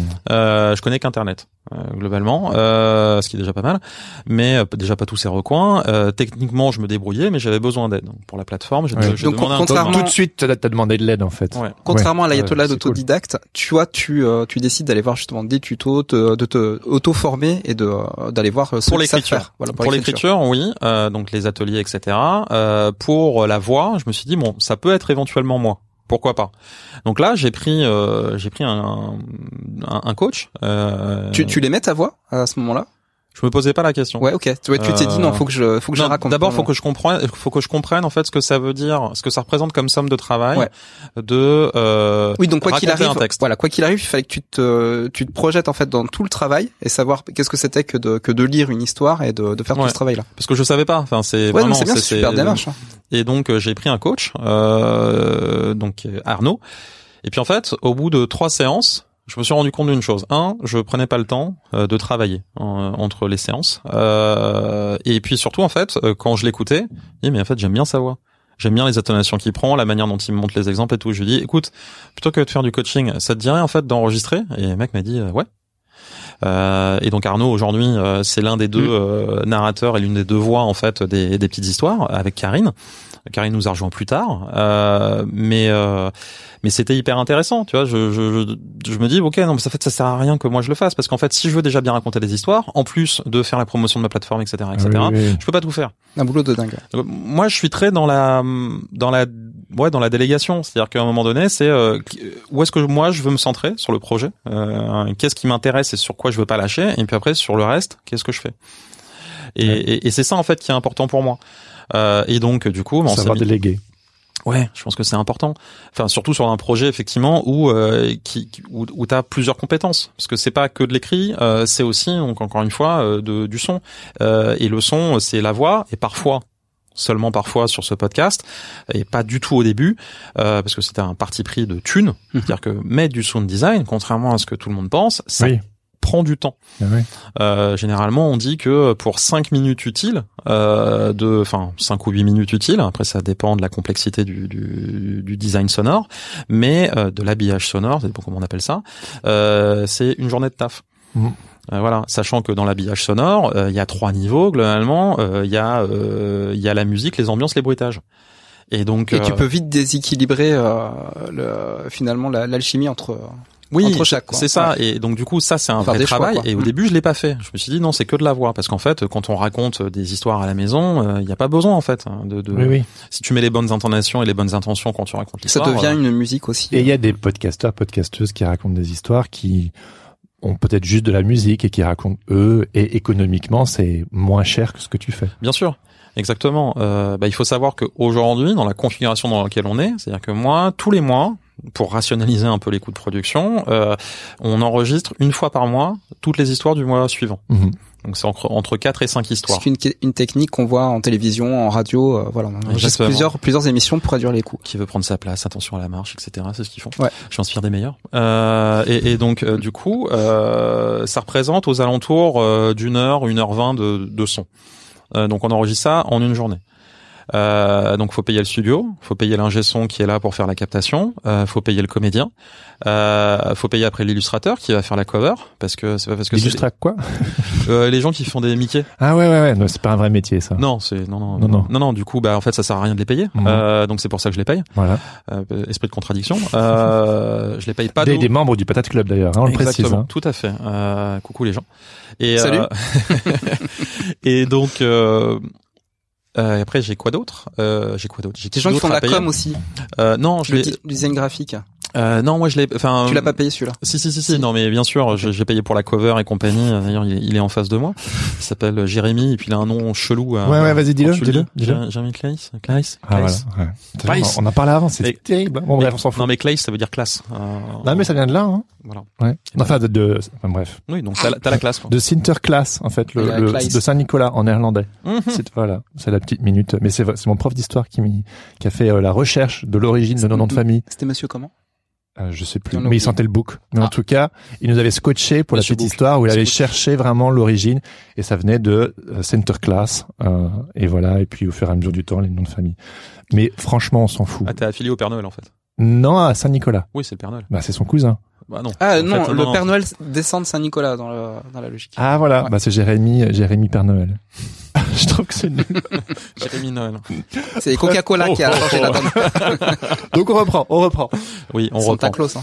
Donc euh, il y a déjà cette équipe euh, pour le son. Après il y a les illustrateurs et puis aussi euh, je me suis adjoint les services euh, de d'autres auteurs parce que encore une fois euh, écrire quatre histoires tous les mois euh, c'est beaucoup d'énergie et puis euh, surtout en fait euh, quand on a pour vocation et envie euh, quand on a un podcast comme le mien de d'enrichir l'imaginaire des enfants c'est très prétentieux. Et surtout, c'est illusoire de se dire qu'on peut le faire tout seul. Hmm. Et, euh, et donc ça ouvre à d'autres imaginaires, ça ouvre à d'autres manières de raconter, etc. Au début, ce que je disais, et Thomas, euh, s'il écoute euh, Thomas Le Petit Corps avec qui je travaille, et puis Cécile Rubin aussi, euh, je travaille vraiment régulièrement avec eux. Je pense que ça doit les faire marrer, parce qu'effectivement, au début, j'essayais de donner un, un cadre sur des typologies d'histoire et une espèce de, de, je leur disais, parce que je leur faisais beaucoup de retours, vraiment beaucoup de retours. oui, tu- tu m'avais dit genre, genre sur une feuille, tu peux mettre 100 retours. C'est c'est sur une histoire. Donc une histoire, ça représente euh, 2000, 3000 mots. Donc ça fait 4, 6 pages, ça dépend, 7 pages. Euh, ça dépend le nombre de dialogues, etc. Tu Mais leur effectivement- 20 pages. Non, je, je, parce que c'est sur Google Doc, donc en fait c'est le nombre de commentaires. Et, euh, et généralement, ils faisaient des, des syncopes. Euh, mais euh, au début, c'était beaucoup sur les mots et il y avait beaucoup trop de styles. Donc en fait, c'était des, des retours d'auteurs. Et après, en fait, je leur faisais plus des retours euh, qui étaient effectivement des retours sur la structure en disant, bah, là, en fait, je trouve que ça marche moins. Donc plus des retours d'éditeurs. Euh, donc j'ai beaucoup grandi aussi là-dessus. Euh, et, euh, et en fait, c'est ça qui est intéressant dans ce travail collaboratif, c'est-à-dire que et même sur euh, Arnaud au début euh, et Karine, quand ils lisaient les textes, surtout Arnaud, euh, il me faisait beaucoup de retours. Dans ces phrases-là, ça marche pas, ça marche pas. Ce texte-là, ce bloc de texte-là que t'as fait, il me faisait sauter des paragraphes entiers en disant, ça sert à rien. Il faut, faut accepter le franc parler hein, dans ce genre de. Ouais, mais en fait, c'est euh, vu que moi, en fait, je suis Bah, c'est du leadership. Hein. Ouais. Ouais, mais c'est aussi euh, à un moment donné, c'est moi je suis quelqu'un d'assez franc et assez direct et parfois maladroit. Euh, et donc en fait, euh, j'essaie de l'être de moins en moins. Euh, et, et mais euh, mais du coup, euh, en fait, je suis obligé d'accepter que les gens me fassent des retours directs. Voilà. Euh, et puis ça marche bien. Et comme ça au moins il n'y a pas d'équivoque. Et quand euh, par exemple Arnaud me, me virait, parce qu'en fait c'est ça qui est violent sur Google Doc, hein, c'est un paragraphe entier raturé. Ouais. Donc du coup tu te dis, là. tu te dis mais putain, et et tu sais euh, parfois ils faisaient pas forcément de remarques moi j'avais l'habitude avec euh, avec Thomas et, et Cécile de, de, de tout commenter C'est juste mauvais. Il le vire Ah non sans mais lui, lui, euh, mais lui- parce qu'il a il a pas le temps et, et c'est tout à fait normal euh, ouais c'est ça et, et en fait je, après je l'appelais pour essayer d'avoir un débrief et qu'il m'explique et euh, je dis mais non mais fais chier avec ça et en fait il avait raison ça servait à rien j'avais fait un paragraphe ou une phrase euh, qui pour me faire plaisir et c'était euh, c'était nul pour l'histoire c'était très bien pour l'ego Fallait enlever le gras quoi. Ouais, et voilà. Et donc du coup, au fur et à mesure, euh, bah, le, le- et c'est ça aussi qui est intéressant dans le euh, faire. Et faire te permet, parce que les cours et la théorie c'est bien, mais la pratique, il y a rien de mieux. Mmh, mmh, Euh, en tout cas, pour l'écriture, On apprend en faisant. ouais, je, une je fois. peux vraiment parler pour moi et pour ce que je connais. Ce qui est super intéressant, c'est que au début, en fait, mes textes étaient, euh, vu que c'est- ils étaient faits pour être lus, euh, et donc ça se rapprochait un peu des, Mm. des- de petites nouvelles, euh, enfin de très très courtes nouvelles.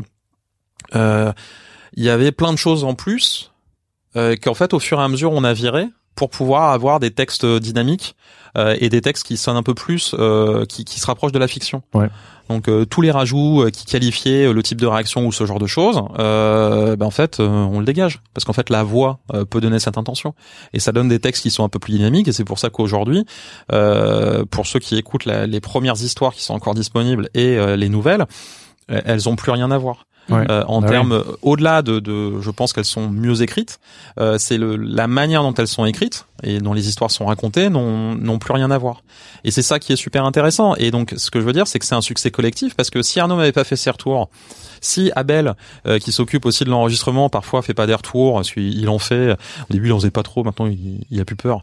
Euh, bah, c'est hyper intéressant. Euh, quand Karine aussi nous a rejoint, ça a donné euh, une autre voix. Ou quand elle lit des trucs euh, en, en arrivant, elle dit mais je comprends rien. Je fais ah oui, t'as raison. Pff, on change. Mmh.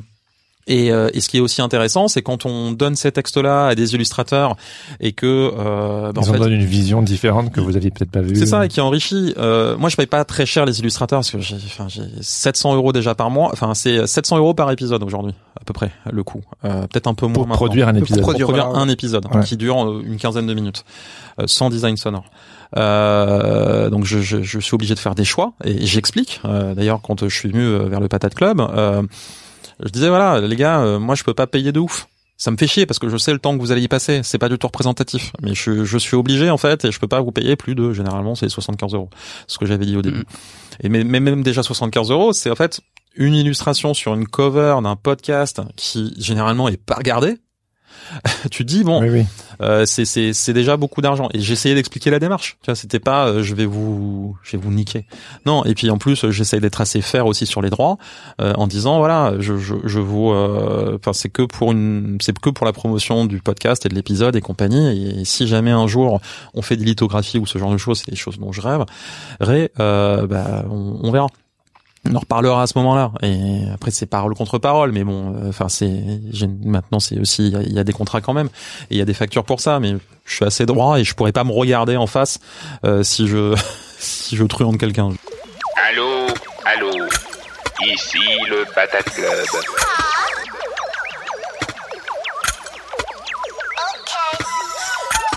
Et nous interrompons quelques secondes cet épisode, car si vous êtes encore là, ça veut probablement dire que cet épisode vous plaît. Et si c'est le cas, pourquoi ne pas venir en discuter sur le Discord Sens Créatif, qui est gratuit et ouvert à tous Vous pouvez aussi soutenir financièrement le podcast en vous abonnant sur Patreon. Ça nous aiderait énormément.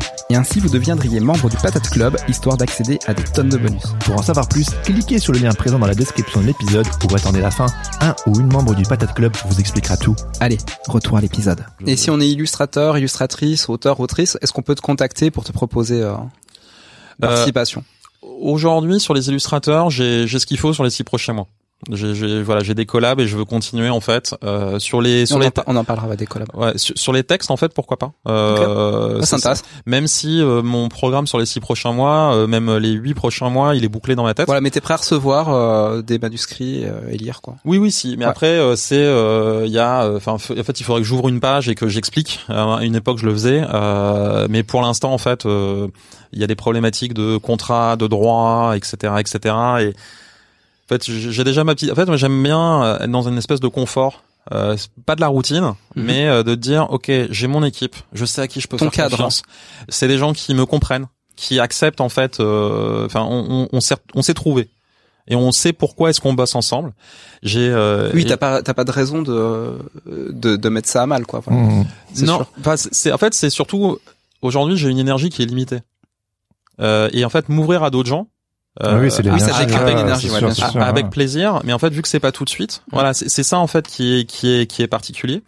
Et, et l'une de, de mes raisons de fierté, c'est qu'en fait euh, finalement l'équipe, alors il y a des gens qui sont partis, notamment certains illustrateurs parce que bah, ils ont plein de projets, et donc Mmh. voilà.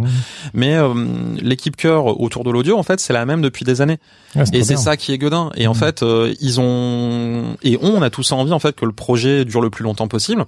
On essaye de, de ils ont tous des agendas euh, qui sont quand même assez denses. Euh, les, les trois, euh, mon trio magique, donc euh, Abel, Karine et, et Arnaud. Puis il y a aussi euh, Celsian qui s'occupe de, de tout ce qui est montage pour le moment. Et euh, voilà, ils, ils sont là. Ou même Léa qui s'occupe du design sonore, euh, elle, elle a un agenda pareil, euh, assez euh, assez intense, euh, mais euh, on trouve toujours des solutions et elle trouve toujours des solutions et c'est c'est c'est. Et, et c'est ça en fait qui me rend fier au global, c'est moins les chiffres. Alors bien évidemment, c'est super cool.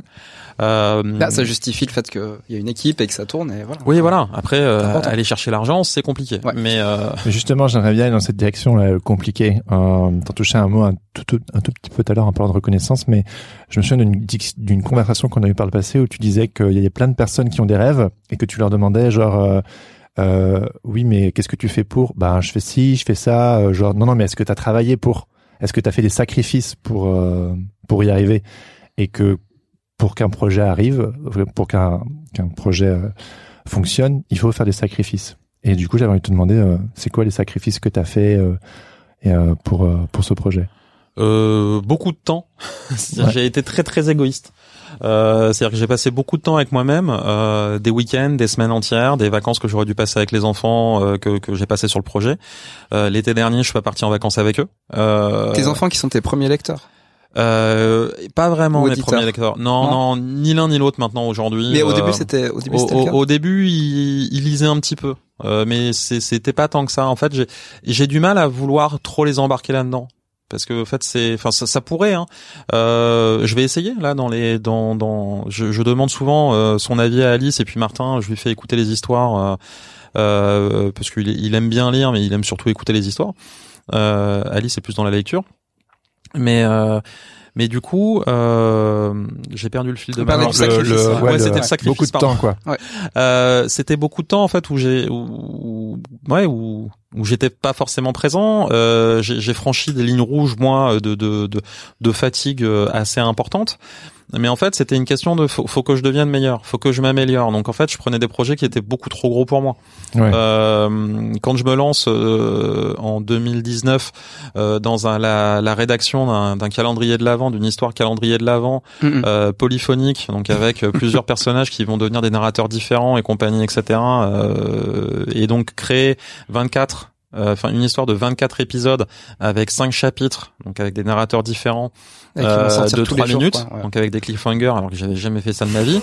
Euh, tu te dis, est-ce que je vais y arriver? Ouais, bien Et sûr. au final, l'histoire, quand je l'écoute, j'en suis super content. Aujourd'hui, avec mon regard, je me dis, c'est dommage parce qu'en fait, j'ai réussi un personnage sur les cinq, Mhm. de mon point de vue. Euh, parce qu'il est bien caractérisé, on comprend tout. Euh, il y en a deux qui sont vraiment très faibles. D'ailleurs, il y en a que quatre. Oui, c'est ça, il y en a que quatre, il y en a pas cinq. Euh, le cinquième, c'est le méchant.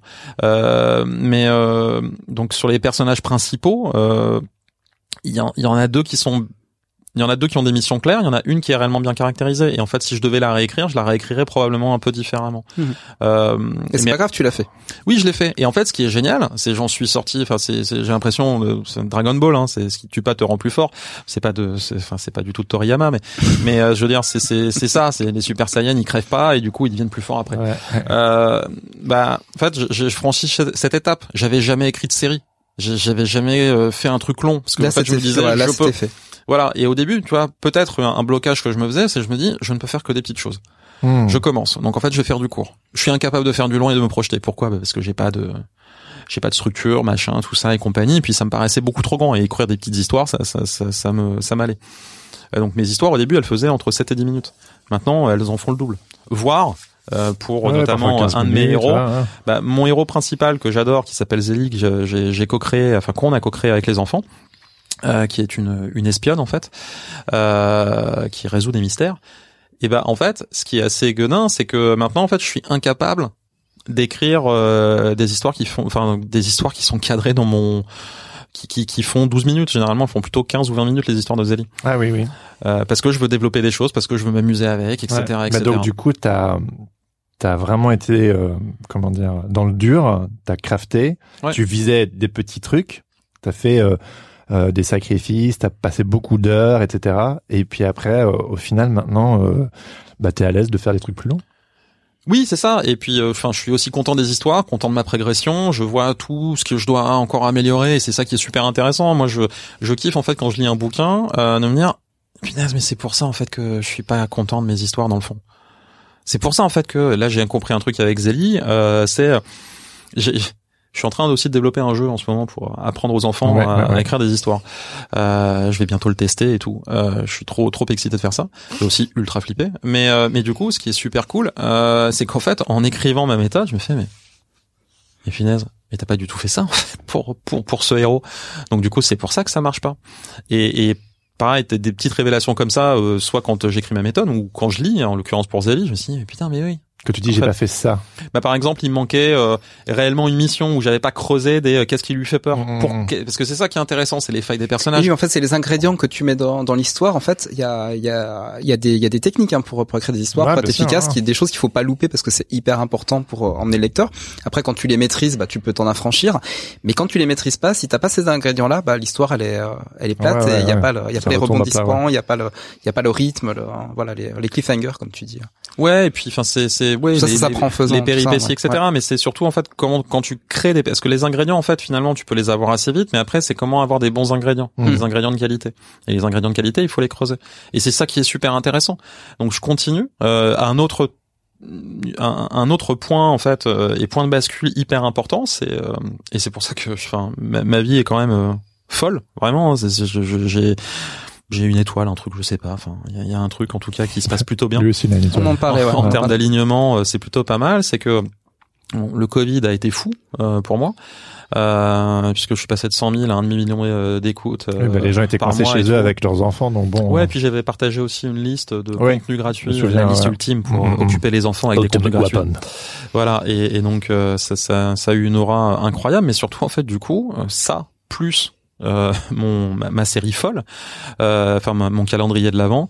Euh, septembre en fait il y a Cybelle qui est une plateforme de, Mhm. de, de, de fiction et de contenu audio en fait pas que de fiction m'appelle pour me dire coucou on aimerait bien que tu écrives une histoire, euh, enfin un calendrier de l'avant, que tu nous fasses un calendrier de l'avant pour nous. J'avais jamais produit pour un tiers, enfin j'avais rapidement produit quelque chose pour euh, Paradiso, pour Amazon pendant le Covid, Euh, enfin pour Audible en l'occurrence, c'était pas pour Amazon, mais j'avais jamais produit un truc aussi ambitieux. Et là, tu leur as dit, oui, sans problème.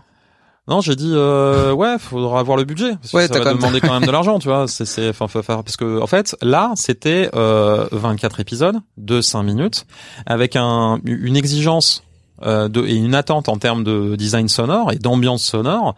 euh, qui n'avait rien à voir avec ce que j'avais fait sur euh, le mon, mon calendrier avant puisque c'était juste des tapis qu'on avait fait euh, donc euh, ou des nappes tu vois. Donc c'était des tout petits trucs. Il y avait pas forcément beaucoup de, enfin il y avait pas de bruitage. Et là il fallait du bruitage il fallait de la musique il fallait des ambiances. J'avais jamais fait ça. Et puis surtout en fait j'avais jamais euh, transmis mes textes à quelqu'un. Enfin je l'avais fait une fois pour Paradiso. Mais c'était dans un contexte spécial donc il y avait pas beaucoup de retours. Euh, là euh, il a fallu que j'écrive des scripts, que je les envoie, que je les fasse soit valider. validé, voilà. une espèce de tension, tu vois, qui se crée en toi en te disant putain est-ce que ça va marcher? T'es indépendant, tu connais. Et en fait, ce qui était gueudin, c'est que j'ai eu énormément, enfin Karine, j'arrête pas de la remercier à chaque fois qu'on se parle, euh, parce que en fait, euh, elle m'a fait une confiance de ouf. Euh, Enfin, elle est allée chercher un mec sorti de nulle part, donc là aussi c'est de la reconnaissance, mais tu t'en rends compte après. Mhm. Euh, mais euh, elle est, elle est venue chercher un mec qui était en production ce garage ish, voilà, ou pro ish. Ouais, c'est bien, Euh, c'est bien dit, garage ish. voilà, c'est vraiment. Et, et, et du coup, euh, elle me dit, ok, vas-y, viens. Euh, non, mais tu vas produire. Hein? Je vais produire de quoi? Je sais pas, moi, j'ai jamais fait ça. Et c'est là, par exemple, que j'ai appris qu'il fallait que j'ai une assurance. Mhm. Truc tout con, quoi. Mm. Eh, non, non, mais ça serait bien que tu aies une assurance professionnelle, une ERC et tout, euh, mais qui, est- qui est quand même un peu con. Euh, c'est effectivement important parce que si jamais il y a un problème, euh, machin, avec tes... Voilà, c'est- c'est- Donc elle m'a accompagné, euh, puis les gens du, du, du légal aussi m'ont accompagné, Olivier m'a m'a accompagné, mais sur... euh, Est-ce que des parfois, t'as- est-ce que parfois t'as peur? Parce Ah, que tous les jours. Non, non, mais parce que ce que quand je t'écoute, c'est quand même des gros trucs, et tu te dis que il y a aussi des choses que t'as jamais fait, des choses que t'as pas d'expérience, des choses où tu t'étais pas au courant qu'il fallait faire ci, faire ça. Je me mets à la place de quelqu'un d'autre pour se dire, ben non, non, moi je sais pas faire ça, moi ma spécialité c'est ça, je vais pas accepter ça. Et quand je t'écoute, j'ai l'impression que c'est souvent une sorte de oui, allez, oui, allez, on y va, on y va. Et euh, Enfin, t'acceptes pas non plus n'importe quoi, n'importe non, comment. non, non, mais je- il y a des projets ambitieux qui, t'as, t'as des, t'as envie de faire des projets ambitieux et des projets ambitieux qui viennent comme toi, comme euh, pour Cybelle, etc. Et tu te dis genre, allez. Il y, a- il y a une part de flip, ouais, quand même, qui doit arriver à un moment. En fait, il y a, il y a, je sais pas si c'est de la flip. Euh, oui, si, c'est- il y a peut-être de l'appréhension, mais en fait, le truc, euh, quand le projet arrive, je fais, euh, bon, bah, go, on y va, vous êtes d'accord? Je suis pas tout seul.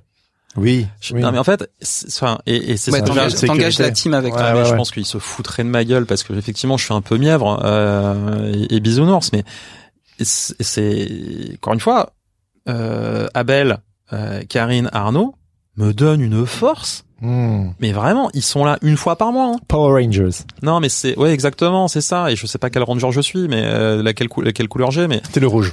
Non Si, si, t'es le non, non, rouge. parce que le rouge généralement c'est le leader, c'est c'est et puis il est très très fort. Mais je non, je, je pense que je suis une couleur euh, chelou. T'es pas, Euh, t'es pas le leader de ton projet? Si, si Si, si si non bien sûr. non non mais bien sûr je suis non non mais c'est pas ça c'est c'est Donc t'es le rouge. Ouais. Allez, Ouais, accepte-le, l'assume. accepte-le, Ouais, quoi. Mais j'aime pas le T-Rex. moi. Ah ben, Non mais c'est pas grave. Ça. Euh, moi je veux pas le T-Rex. je suis plus mammouth. Bah, t'es leader donc tu peux changer. Ouais, tu, Ouais, tu bah peux je prends le mammouth. alors. voilà. Le mammouth est rouge. C'est toi qui décides. Normalement c'est Ranger Noir qui a le mammouth. Mais, Tant euh, pis pour lui. Mais du coup, euh, le euh, hop là, pardon, je me suis pris le pied dans le euh, fil.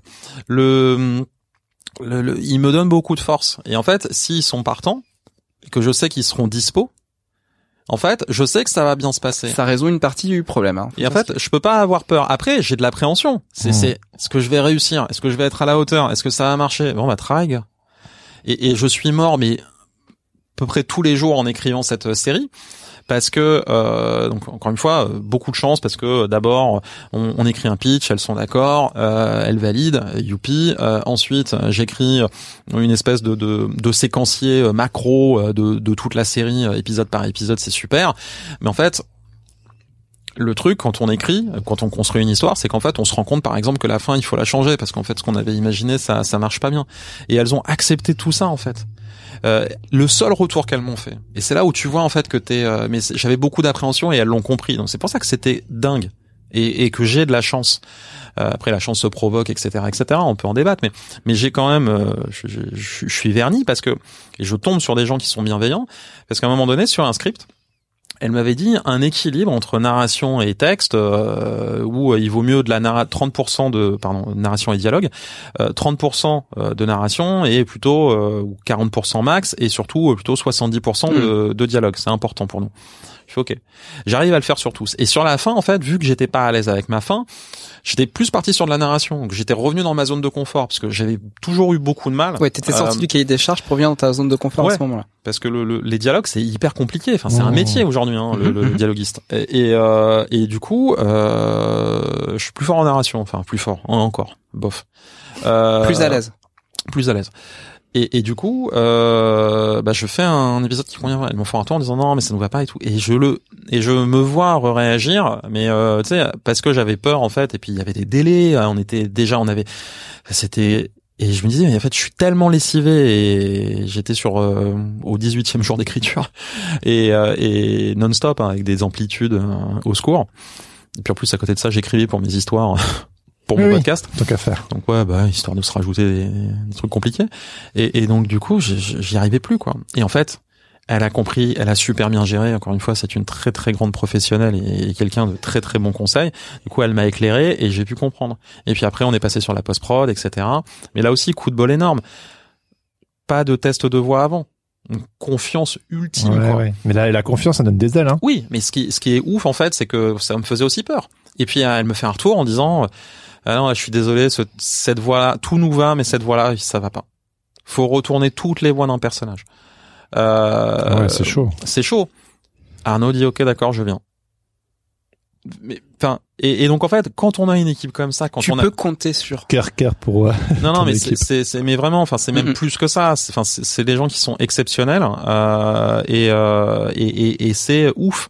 Et, et en fait, je me dis putain, mais enfin, sans eux, je, je, enfin, ce podcast n'en serait pas là. C'est comme la communauté de l'anneau, quoi. C'est ta... Ouais, non mais c'est bah, les Power Rangers, c'est pareil. Mhm. C'est c'est euh, mais vraiment et c'est c'est des gens euh, enfin c'est grâce à eux aujourd'hui que le podcast en est là et que en tant qu'auteur parce que là je parle en tant que producteur oui, bien des- sûr. des- ouais.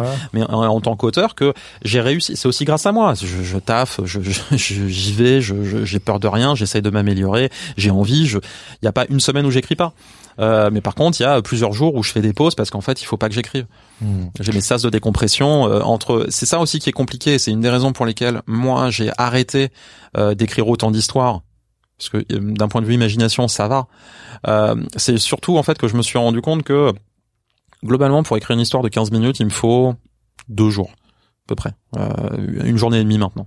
Euh, mais en fait, j'ai compris aussi qu'après avoir écrit une histoire, quelle qu'elle soit, euh, je suis obligé d'avoir un sas de décompression. Bah oui. Mais mais en fait, c'était, je m'en suis pas rendu compte tout de suite. Je disais ouais, je peux enchaîner. je peux- Non, en fait, je peux pas. Je suis obligé en fait pendant deux jours de euh, de rien faire. Et ton ça, c'est deux jours, hein, c'est ça?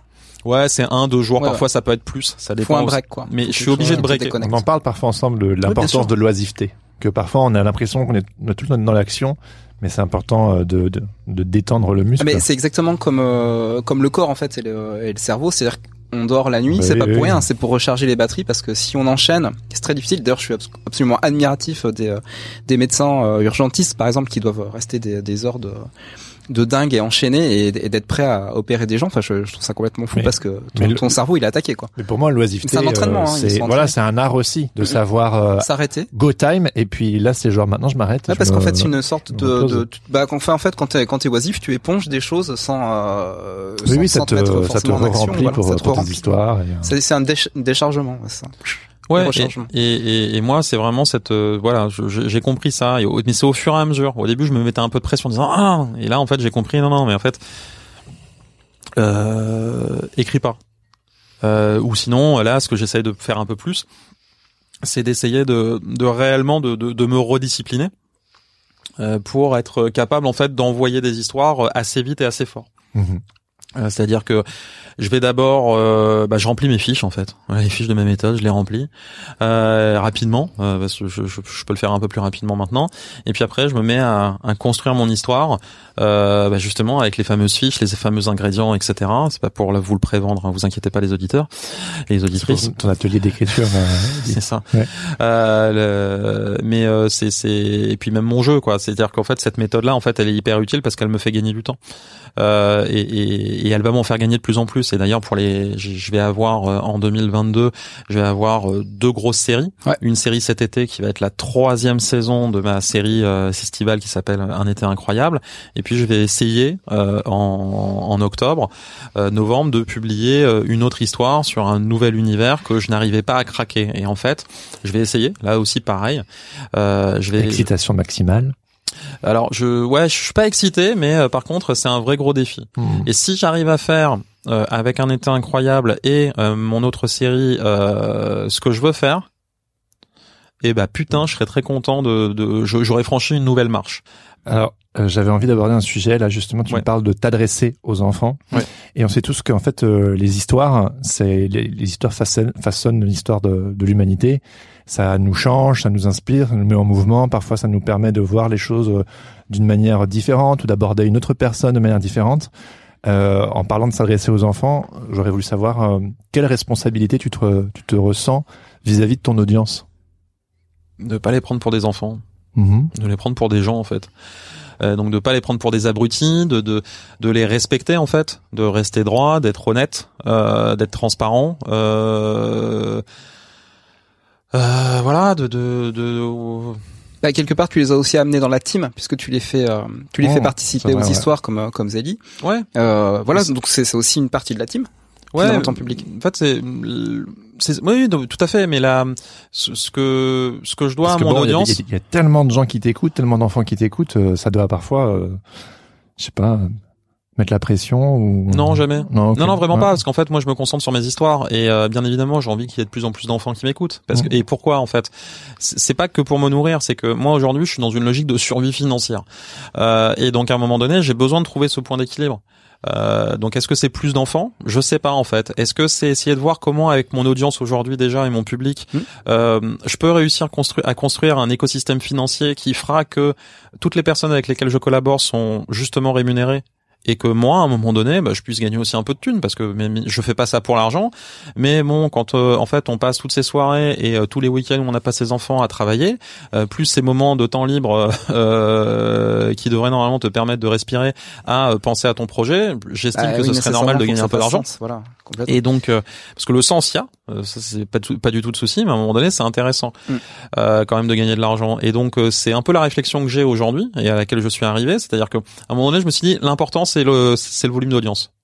Non, en fait. Pas dans mon secteur en plus parce que je suis dans la jeunesse. C'est de honorer euh, ton audience. Oui, enfants. et puis c'est d'essayer de construire quelque chose avec eux. Euh, donc c'est à la Oui, fois des les séries. Mm. c'est c'est voilà les, les séries que je veux essayer de créer. Euh, donc euh, Et, et- excuse-moi, juste euh, parce que c'est vraiment c'est un sujet que j'aimerais creuser. Euh. La, la balle que je t'ai envoyée juste avant, c'était aussi euh, euh, quel quel engagement pour les petites histoires par rapport à au, au sujet de société ou euh, par exemple à l'actualité un peu morose de, de ces dernières années, vu qu'il y a toutes ces petites oreilles qui écoutent les petites histoires. je suis Euh, décoré de l'actualité. C'est-à-dire que j'ai pas parlé du coronavirus. Euh, Non, mais je non mais alors parce que Ouais. tu me parlais de l'actualité. Euh, en fait, je pense que c'est euh, inconscient. Mhm. C'est-à-dire que oui, j'ai envie de parler du respect des autres. Euh, oui, j'ai envie de, de, de parler de l'importance de la bienveillance. Oui, j'ai envie de euh, d'expliquer aux enfants que euh, résoudre un conflit ne se fait pas que par la violence. Euh, bon, parfois, quand un méchant est un, un- est un vrai gros méchant, euh, bah, peut-être qu'il peut disparaître. Euh, et il faut qu'il paye pour ses crimes. Alors, ça veut pas dire forcément en mourant. Peut-être qu'il est envoyé aux oubliettes ou ce genre de choses. Euh, mais mais mais voilà, j'ai pour moi c'est ça en fait qui est le plus important. Je, je suis là pour divertir. Et il Ouais. faut que je divertisse. euh, effectivement, c'est pour ça que je disais au, au début, et euh, c'est vraiment ma réponse, ma réponse première, c'est ce que je dois à mes auditeurs aujourd'hui et mes auditrices, euh, et qui d'ailleurs que ce soit les parents ou les enfants, c'est du respect. hmm. C'est du respect, de la transparence. Euh, et après, effectivement, en termes de valeur, c'est euh, c'est vraiment inconscient. J'ai pas de message. Ouais. euh, Enfin. Enfin, j'ai pas l'impression d'avoir un message principal à faire à faire passer. Mhm. Euh, mais par exemple, je me posais la question. J'ai été très marqué dernièrement par le film de Netflix Don't Look Up. Ouais, bien Ouais. sûr. Euh, pourquoi? Parce que en fait, c'est un c'est un vrai faux happy end pour moi. Mhm. Je, ça, ça se finit mal.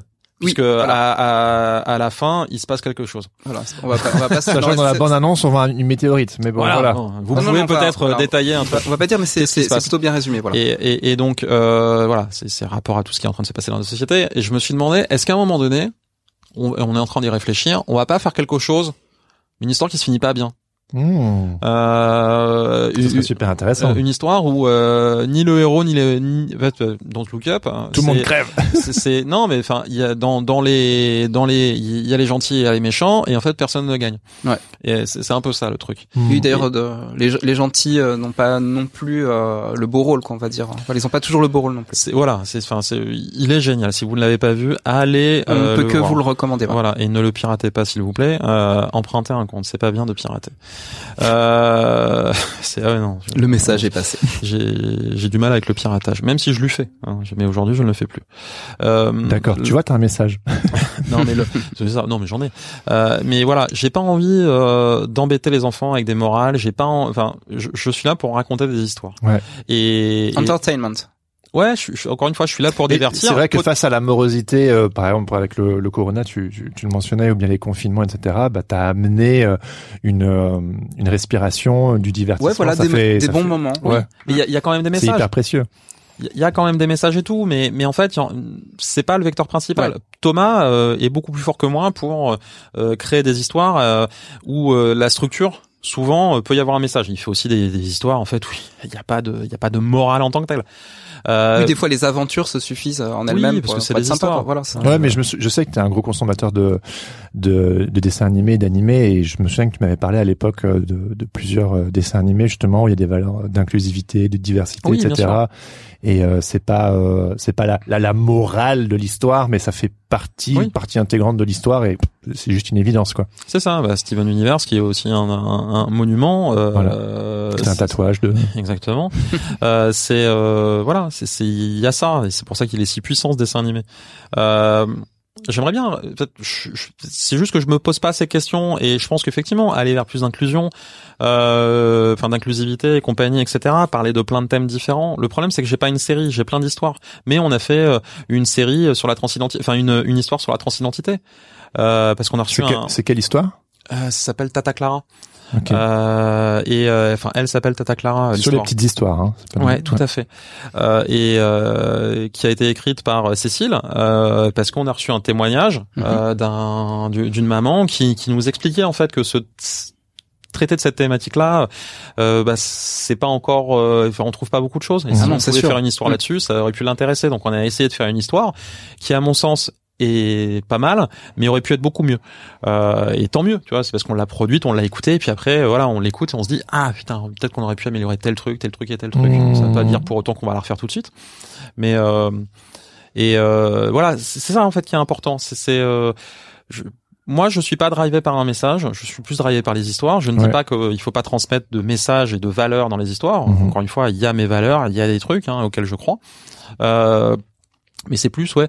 Je, je me pose beaucoup plus la question, notamment sur euh, un état incroyable, où euh, je veux parler d'un truc. Et en fait, c'est ça qui est intéressant, c'est de te dire, quand tu veux créer des histoires, c'est ça va parler de quoi vraiment dans le fond? Mhm. Voilà. Et en fait, c'est ça qui va intéresser demain des euh, bah, des prods, euh, des éditeurs. C'est-à-dire, ok, ils parlent de quoi? Et, et c'est hyper intéressant. J'avais parlé donc de ma série d'octobre où je disais ça va parler des cauchemars. Et genre, euh, j'ai j'ai parlé à, à une éditrice de cette histoire. Elle m'a dit, ah, c'est pas du tout de ça dont tu vas parler en fait. C'est c'est faux. C'est c'est pas ça. Tu vas parler des peurs. Ah ouais. C'est vrai. Ah oui, c'est pas un la même angle. chose. Ouais, oui. C'est- c'est- ça, ça angle un tout petit peu différemment. Ouais. Et donc c'est euh, et en fait et puis dans le fond elle a raison dans son analyse. Donc c'est hyper intéressant. Euh, voilà, je, je sais de quoi. Mais aujourd'hui dans les productions, euh, on va dire mensuelles des petites histoires, c'est pas du tout mon ma manière de faire. Ouais, bien sûr. Ouais, ouais. Et, euh. Et quand je demande au, à là, il y a deux nouvelles autrices qui vont revenir, c'est Sibylline et, et Véro en 2022, et Véro Caso. Euh, elles vont revenir. Euh, je sais qu'elles vont pas me présenter les histoires en disant euh, je parlais de telle valeur ou ce Ouais, genre ouais. Véro un peu plus, mais Sibylline quand elle m'a présenté son histoire, elle m'a dit voilà, euh, tu me demandais une histoire légère parce que c'est ce que je voulais, parce que Sibylline, mon dieu, Bah, c'est formidable. c'est la passion de de l'histoire du de, de l'art de raconter des histoires plus que la morale. C'est c'est pas la fin justifie les moyens. C'est euh, tu respectes ton ton ton craft, l'art de raconter des histoires avant tout. C'est ça. Mais euh, mais après Sibylline aussi, elle est très forte aussi pour elle a, elle a fait euh, elle a fait un nombre incroyable de, de, de BD euh, et dont une BD que j'a- j'adore, le trop le trop grand vide d'Alphonse Tabou- d'Alphonse Tabouret pardon, le trop grand vide d'Alphonse Tabouret et qui qui est magnifique. Enfin, le nombre de messages qu'il y a dedans, enfin, c'est même le message général qui est, qui, qui, qui, qui est véhiculé est, est incroyable.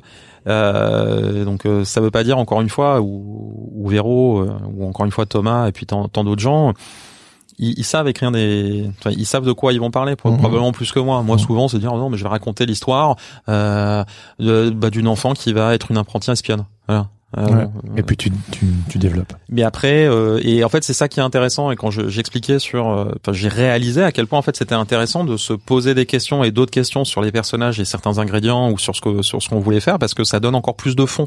Et moi, c'est ma mission en fait de, sur 2022. C'est, je veux créer des histoires qui ont du fond et je j'ambitionne à mon échelle personnelle, donc c'est une toute petite échelle, euh, de, de, de faire vraiment une histoire qui va délivrer un message assez fort sur euh, sur euh, un état incroyable et sur euh, aussi le fond de, de même si ça va surtout être une saga épique euh, avec beaucoup de blagues, euh, enfin j'espère sur sur sur mon histoire de de de- d'automne.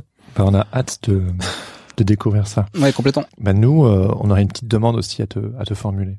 En fait, il y a il y a un nouveau il y a un nouvel ingrédient dans cette saison 4. Ouais. C'est la question perdue d'avance. La question perdue d'avance. D'accord. Voilà. Est-elle perdue d'avance? Voilà, on va voir. Mhm. Mathieu, Laurent et moi, on aimerait savoir si on pouvait participer à un enregistrement des petites histoires. Prêter notre voix. C'est un truc qui peut tout à fait se faire. Cool. Je prépare déjà mes meilleures voix. voilà, il est très très bon. Tout Je à peux faire les méchants. cool, cool. Non, mais ce serait hyper cool. Voilà, Faut qu'on s'organise ça, mais je pense Ouais. que c'est tout à fait euh, tout à fait jouable. trop trop cool. Super canon. Voilà. Merci Mathieu. Et pour terminer, on a notre fameuse boîte à boxon. Et oui, la boîte à boxon, il faut la sortir. Elle est là, elle approche. Elle est là, Elle est en elle est approche. belle. Elle avance vers Mathieu parce que oui, aujourd'hui on n'est pas filmé, on est juste en audio. Et Mathieu, je te présente la boîte à boxon. Donc, la boîte à boxon, C'est une boîte Oh. qui s'ouvre. c'est une boîte qui s'ouvre et dedans il y a des petites questions. Chaque invité de Sens Créatif tire une de ces fameuses questions. Il y a des questions qui portent sur la créativité, des questions qui portent sur la transcendance et des questions qui portent sur le chaos. Donc tu vas tirer une petite une petite carte. Il y en a 21 au départ léger. et à chaque fois elles disparaissent pour toujours. Elle t'appartient. Et voilà, la question est tirée. Et c'est une question Alors, de c'est quelle couleur sens créatif. C'est vrai. Donc il faut l'ouvrir. Ah oui. Et il y a une petite pastille vert. C'est une pastille, une pastille verte. Regarde, c'est la transcendance. Laurent, il me fait rire à chaque fois. Qu'est-ce qui te donne de l'espoir? Eh ben c'est c'est c'est génial. Ah, hein. c'est une belle note de fin, en ça. 2022, qu'est-ce qui te donne Voilà. de l'espoir? Elle est tombée. Raconteur d'histoire, donne-le. Qu'est-ce qui... Ah putain, euh, c'est vraiment une question compliquée. Euh, Peut-être pas en fait. moi, ce qui me donne de l'espoir, c'est euh, c'est mes gosses et mes enfants, pardon, ils me mouflaient. Et mais non, le le ouais, il y en a plein. Et qui en fait ont une vraie grosse ouverture d'esprit et j'ai l'impression que au-delà au demeurant euh, de, de tout ce qui est TikTok et compagnie euh, de tout ce qu'on de toute la manière dont on peut les traiter je sais pas il y a il y a y y a plein de solutions qui peuvent venir d'eux parce qu'ils sont beaucoup plus intelligents que nous sur plein de choses beaucoup plus ouverts. Euh, après il faut qu'on les guide sur plein de choses. Mais voilà c'est ça qui me donne de c'est ça qui me donne de l'espoir. Je me dis que c'est tout n'est pas tout perdu même si franchement l'horizon il est pas il est pas ouf. Euh, mais euh, ouais j'ai j'ai j'ai bonne en fait c'est eux qui me donnent de l'espoir et qui me donnent envie d'avancer en fait dans la bonne direction et de de rien lâcher en fait. Parce que pour moi c'est ça hein, c'est c'est c'est c'est c'est ça l'espoir. Enfin c'est peut-être les, les- je trouve qu'il y a il y a une notion aussi dans l'espoir qui est un peu chelou c'est que en fait c'est t'espères que quelque chose se fasse. Bah non en fait fais-le. Juste fais-le. C'est- pour moi c'est et, et donc si on effectivement on veut pas se retrouver dans un monde euh, un peu pourri bah il y a il y a plein de petites choses à faire et ouais non les En vrai, c'est une boucle, dans le sens où tu dis c'est tes enfants qui te donnent de l'espoir, et tu crées euh, des histoires pour les enfants qui sont la prochaine génération, et qui euh, c'est un cercle vertueux. Tu, tu investis euh, les enfants, et c'est eux qui te donnent de l'espoir. Euh, ouais. Alors c'est d'abord les miens, mais effectivement les enfants d'une manière Oui, oui, les générale. tiens d'abord, non, et non, mais c'est ouais. et et, euh, et et là du coup tu me donnes une espèce de pression et une mission par rapport au podcast que j'avais pas forcément. Ah bah voilà, c'est gratuit. Les Allez. citoyens de demain. Écoutez les petites histoires. Merci sens créatif. Non, non, Je mais vais devenir dépressif. non, non, mais tu vois, c'est c'est genre, c'est bon, bref. Non non, mais je, je comprends tout à fait, je te taquine. Ouais. Mais euh, ouais, je, je je le je le voyais pas comme ça, mais euh, parce que je pense que j'ai j'ai une vision plus humble. Enfin même si je suis euh, Oui, mais t'as gonflé pas, de fierté pas la responsabilité de. je- j'ai pas l'impression enfin Mais tu apportes quelque chose quand même. sans doute. Anyway. Ouais, et puis bah, je me dis parce que c'est ce qu'on me dit en fait, c'est que si effectivement j'arrive à donner euh, à, à planter une ou deux graines et notamment dans cette envie de, de partager des histoires de manière enthousiaste à un maximum de gens euh, pour les faire kiffer en fait, euh, qui prennent du plaisir, euh, les faire voyager, les faire décompresser ou ce genre de choses, bah, c'est déjà euh, c'est déjà énorme. Mais ouais, vraiment le côté espoir, ouais, c'est mes c'est mes enfants et puis c'est aussi notre capacité à, euh, à un moment donné à capacité à se réveiller et à, à changer les choses de, de, de manière euh, de, de, de, de, manière radicale. Enfin, même si le mot radical fait toujours un peu peur. mais- non, mais c'est définitivement mes enfants. ouais. Cool. Bon, on va s'arrêter sur cette note-là, du coup. Excellent. Mathieu, merci beaucoup. Eh ben merci à vous. Très très cool. En mode, euh, on lâche rien, On lâche tu rien, vois. on lâche Ah bah non, on lâche on rien lâche du tout. rien, on lâche rien, on lâche rien. bon bref, allez, merci beaucoup Mathieu. Ciao. À bientôt.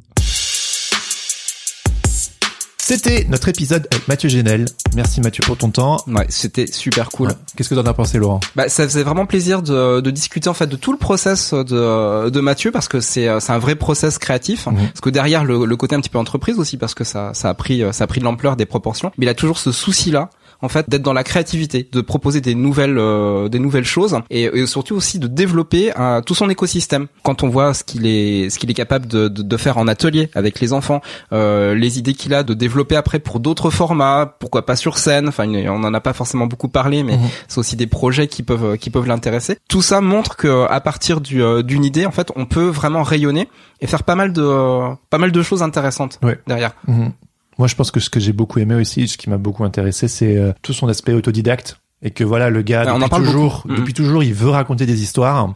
Il faisait un autre job, il est, enfin, il est planeur stratégique, puis il a quitté le job, il est retourné. Enfin, on, on aborde aussi ces questions qui sont pas toujours euh, simples, genre Ouais, puis tout on- plaquer pour faire un, un projet de cœur et puis en fait devoir quand même trouver une équation économique. euh, mais euh, Et je sais plus ce que je voulais dire. Bah, en tout cas, ce qu'on peut voir aussi, c'est que euh, quand tu es autodidacte, en fait, il y a plein de manières de te former. T'es pas obligé de faire une euh, une manière comme tout le monde. Oui. Et on voit on, on voit que c'est le cas avec Mathieu, euh, notamment qui déteste euh, lire des livres de développement personnel. Oui, c'est oui, pas son kiff du tout. Il les a, mais c'est pas son kiff. Du coup, il s'est euh, il s'est trouvé une nouvelle enfin une autre manière en fait de, de, de se former en allant regarder notamment des euh, des masterclass maîtres, sur ouais, internet en allant euh, en allant suivre des formations euh, en présentiel notamment donc Mhm. du coup euh, c'est c'est c'est toutes des choses en fait si on se donne les moyens euh, même en partant de rien ben on peut y arriver quoi comme il disait il y avait il y a aussi un, un petit problème dans le euh, dans cet univers là c'est que si tu n'as si tu n'es pas déjà connu euh, on te dit bah, tu vas pas Ouais, tu vas sûr. pas vendre quoi que ce soit mais en fait si c'est à, à force de travail et de euh, finalement de euh, de convaincre les euh, les gens les partenaires et ben on arrive quand même à à monter les projets Ouais, c'est clair. Moi, j'aime bien le, le côté aussi un peu euh, boulot rien à voir. Et bah, il y a sûrement des auditeurs qui nous écoutent ah oui oui et qui rêveraient d'écrire euh, un livre ou de développer un on n'est pas projet. obligé de consacrer Voilà. toute sa vie à la création, Mais- à la créativité. On peut aussi Mais avoir un pas côté impossible. un travail. C'est pas impossible. Pas et Il y a des impossible, euh, passerelles et, et des tuyaux et ça marche. Voilà, de, de faire un truc qui a rien à voir et de quand même petit à petit, comme tu dis, euh, développer euh, un projet de cœur comme ça et puis se former sur le tas. Et puis ben, on voit bien que ça fonctionne. Complètement. Mais bon, voilà, il parle aussi des difficultés, des, des sacrifices à faire, etc. Et voilà, j'ai trouvé que c'était Ah une bah avec conversation les très honnête. responsabilités, voilà, avec euh, le, avec l'envergure du projet viennent de plus grandes responsabilités. C'est toujours, euh, toujours comme ça. Un grand pouvoir implique de grandes Ouais, c'est ça, c'est responsabilités. la phrase. Bon, ok. Bon, en tout cas, on espère que ça vous a plu, que ça a attisé votre curiosité si vous ne connaissez pas encore le podcast. Si ce n'est pas encore le cas, allez écouter les petites histoires sur Spotify, sur Apple Podcast, sur Deezer. Ouais, Euh, vous faites écouter vos enfants aussi. hein. Oui, oui, c'est vrai, c'est majoritairement pour vos enfants. Mais franchement, les histoires sont hyper classe. Ouais, ma favorite, c'est sur le spécial Halloween. Je me souviens plus du titre, mais euh, le sound design, il est incroyable et euh, voilà, Ouais, j'ai mentionné mon épisode préféré. Super. Voilà. Et maintenant, il est temps d'écouter le témoignage de Quentin Laville, tiens donc, qui aimerait vous dire deux mots au sujet du Patreon et du Patate Club? Salut, je suis Quentin Laville, je suis illustrateur et animateur, et je suis une patate, une bonne grosse patate. Si tu trouves que c'est bizarre de dire ça, peut-être que tu connais pas encore le Patate Club. Le Patate Club c'est quoi? C'est la communauté des gens qui soutiennent financièrement Sens Créatif. Ça permet donc d'encourager et de récompenser le super travail et la passion de Jérémy Laurent, mais c'est pas tout. Ça te donne accès à plein d'avantages, et notamment l'accès au Discord Sens Créatif. C'est un lieu de rencontre et d'échange d'une grande tribu de créatifs comme toi. Auprès d'eux, tu pourras trouver des conseils, des bons plans, euh, participer à des ateliers, trouver du soutien, du réconfort, de l'émulation, des collaborations, peut-être des, des réponses à tes questions, peut-être même des questions à tes réponses. Bref, toute une ribambelle d'outils pour avancer dans ta quête de créatif. Moi, par exemple, en plus d'ouvrir mon horizon et de me faire découvrir plein de choses, ça m'a énormément aidé quand je me suis lancé dans l'aventure d'illustrateur freelance. C'est grâce au Patate Club notamment que j'ai fait la connaissance de Mathieu Jonel, dont vous venez d'écouter l'épisode, et avec qui j'ai le bonheur de collaborer régulièrement depuis. J'y ai fait plein de belles rencontres, euh, en ligne mais aussi en vrai, et j'ai même eu la chance de participer à ma première exposition avec le collectif Patate justement. Bref, si le podcast Sens Créatif te parle, le Patate Club ça te parlera, j'en suis sûr. Les participations débutent à 5 euros par mois, et pour en savoir plus, tu peux visiter le tout nouveau site patateclub.com. Et pour rejoindre le Patate Club et soutenir Sens Créatif, rendez-vous sur patreon.com slash Sens Créatif Podcast ou clique sur les liens dans les notes de cet épisode. À bientôt, bisous Si cet épisode vous a plu, n'hésitez pas à le partager avec vos amis, notamment les personnes qui aiment l'écriture ou peut-être euh, le podcasting. C'est des sujets qui les intéressent. N'hésitez pas aussi à nous mettre 5 étoiles sur Apple Podcast et à nous laisser un petit commentaire sympa. Ça fait toujours plaisir et ça permet à Sens Créatif de monter dans les charts. Et puis vous pouvez également nous suivre sur Instagram évidemment et sur YouTube, Sens Voilà. Creative Podcast. Vous pouvez également vous abonner à la newsletter Parce que, parce que bah euh, je, je- parce que tu fais ça bien. merci. C'est pas simple de toujours suivre le, le rythme. Non non, On euh, un petit peu. euh, j'avoue, j'avoue le, le rythme est pas évident de- pour faire une newsletter parce qu'en en fait on, euh, en tout cas moi personnellement Bah, quand je fais la newsletter, hein. j'y mets toutes mes tripes. hein. J'essaye de, j'essaye de livrer vraiment mon ressenti, euh, mon ressenti du moment. Et, euh, et des fois en fait quand on en est compressé par euh, par le temps, bah de- tout simplement, bah c'est difficile en fait de trouver cette Mhm. plage là pour euh, pour le faire. Mais quand je le fais et la prochaine ah, arrive bientôt, bien. Ouais, ouais, ouais. je m'y mets à fond. On a oublié de préciser que c'est une newsletter. Alors évidemment, il y a les nouvelles de, de l'écosystème Sens Créatif, les nouveaux épisodes, etc. Mais tu développes Le boxon créatif, Voilà. notamment qu'on retrouve dans les épisodes hors série. Exactement. Donc si l'épisode du Boxon Créatif qu'on vous réinvite à écouter, qui est sorti la semaine dernière, vous a plu, si ce, ce- ce genre de thème vous intéresse, abonnez- abonnez-vous, abonnez-vous à la newsletter. et puis n'hésitez pas à me donner vos retours sur le Discord, évidemment. c'est le, la substantifique moelle de toute ta réflexion que tu développes à l'écrit et c'est passionnant. Si des choses qui ont été dites dans cet épisode ont titillé votre curiosité et que vous aimeriez savoir euh, c'était quoi ce truc là encore de ce dont vous avez parlé euh, à la 61e minute, euh, eh bien toutes les notes de cet épisode sont à retrouver sur le site senscreative.fr. N'hésitez pas à aller jeter un petit coup d'œil. Ah, il faut aussi mentionner euh, qu'on a un nouveau site internet, euh, pas senscreative.fr, mais on a le patateclub.com .com. et qui défonce. Et donc si le Patate Club vous intéresse, allez jeter un œil. voilà, allez jeter un œil à la page. Il y a, Il y a tout, expliqué. tout, voilà. tout est expliqué. C'est beau, il y a des petites animations, ça, voilà. Et on remercie évidemment Adrien Guy pour l'habillage sonore de ce podcast. Vous pouvez euh, retrouver euh, toutes ses compos sur Adrien Guy Musique. Alors sur ce, on vous donne rendez-vous dans deux semaines pour un nouvel épisode avec Valérie Cussaguet et Yeah. Sanson des éditions Les Fourmis Rouges. C'est un, j'ai un très beau souvenir de cette Ouais, et je interview. pense que c'est un, un épisode qui va être vraiment très attendu. Oui, oui, si le sujet de l'édition et de l'illustration vous intéresse, c'est pour vous. En attendant, restez créatifs et surtout n'oubliez pas, Everything is connected. Bye bye.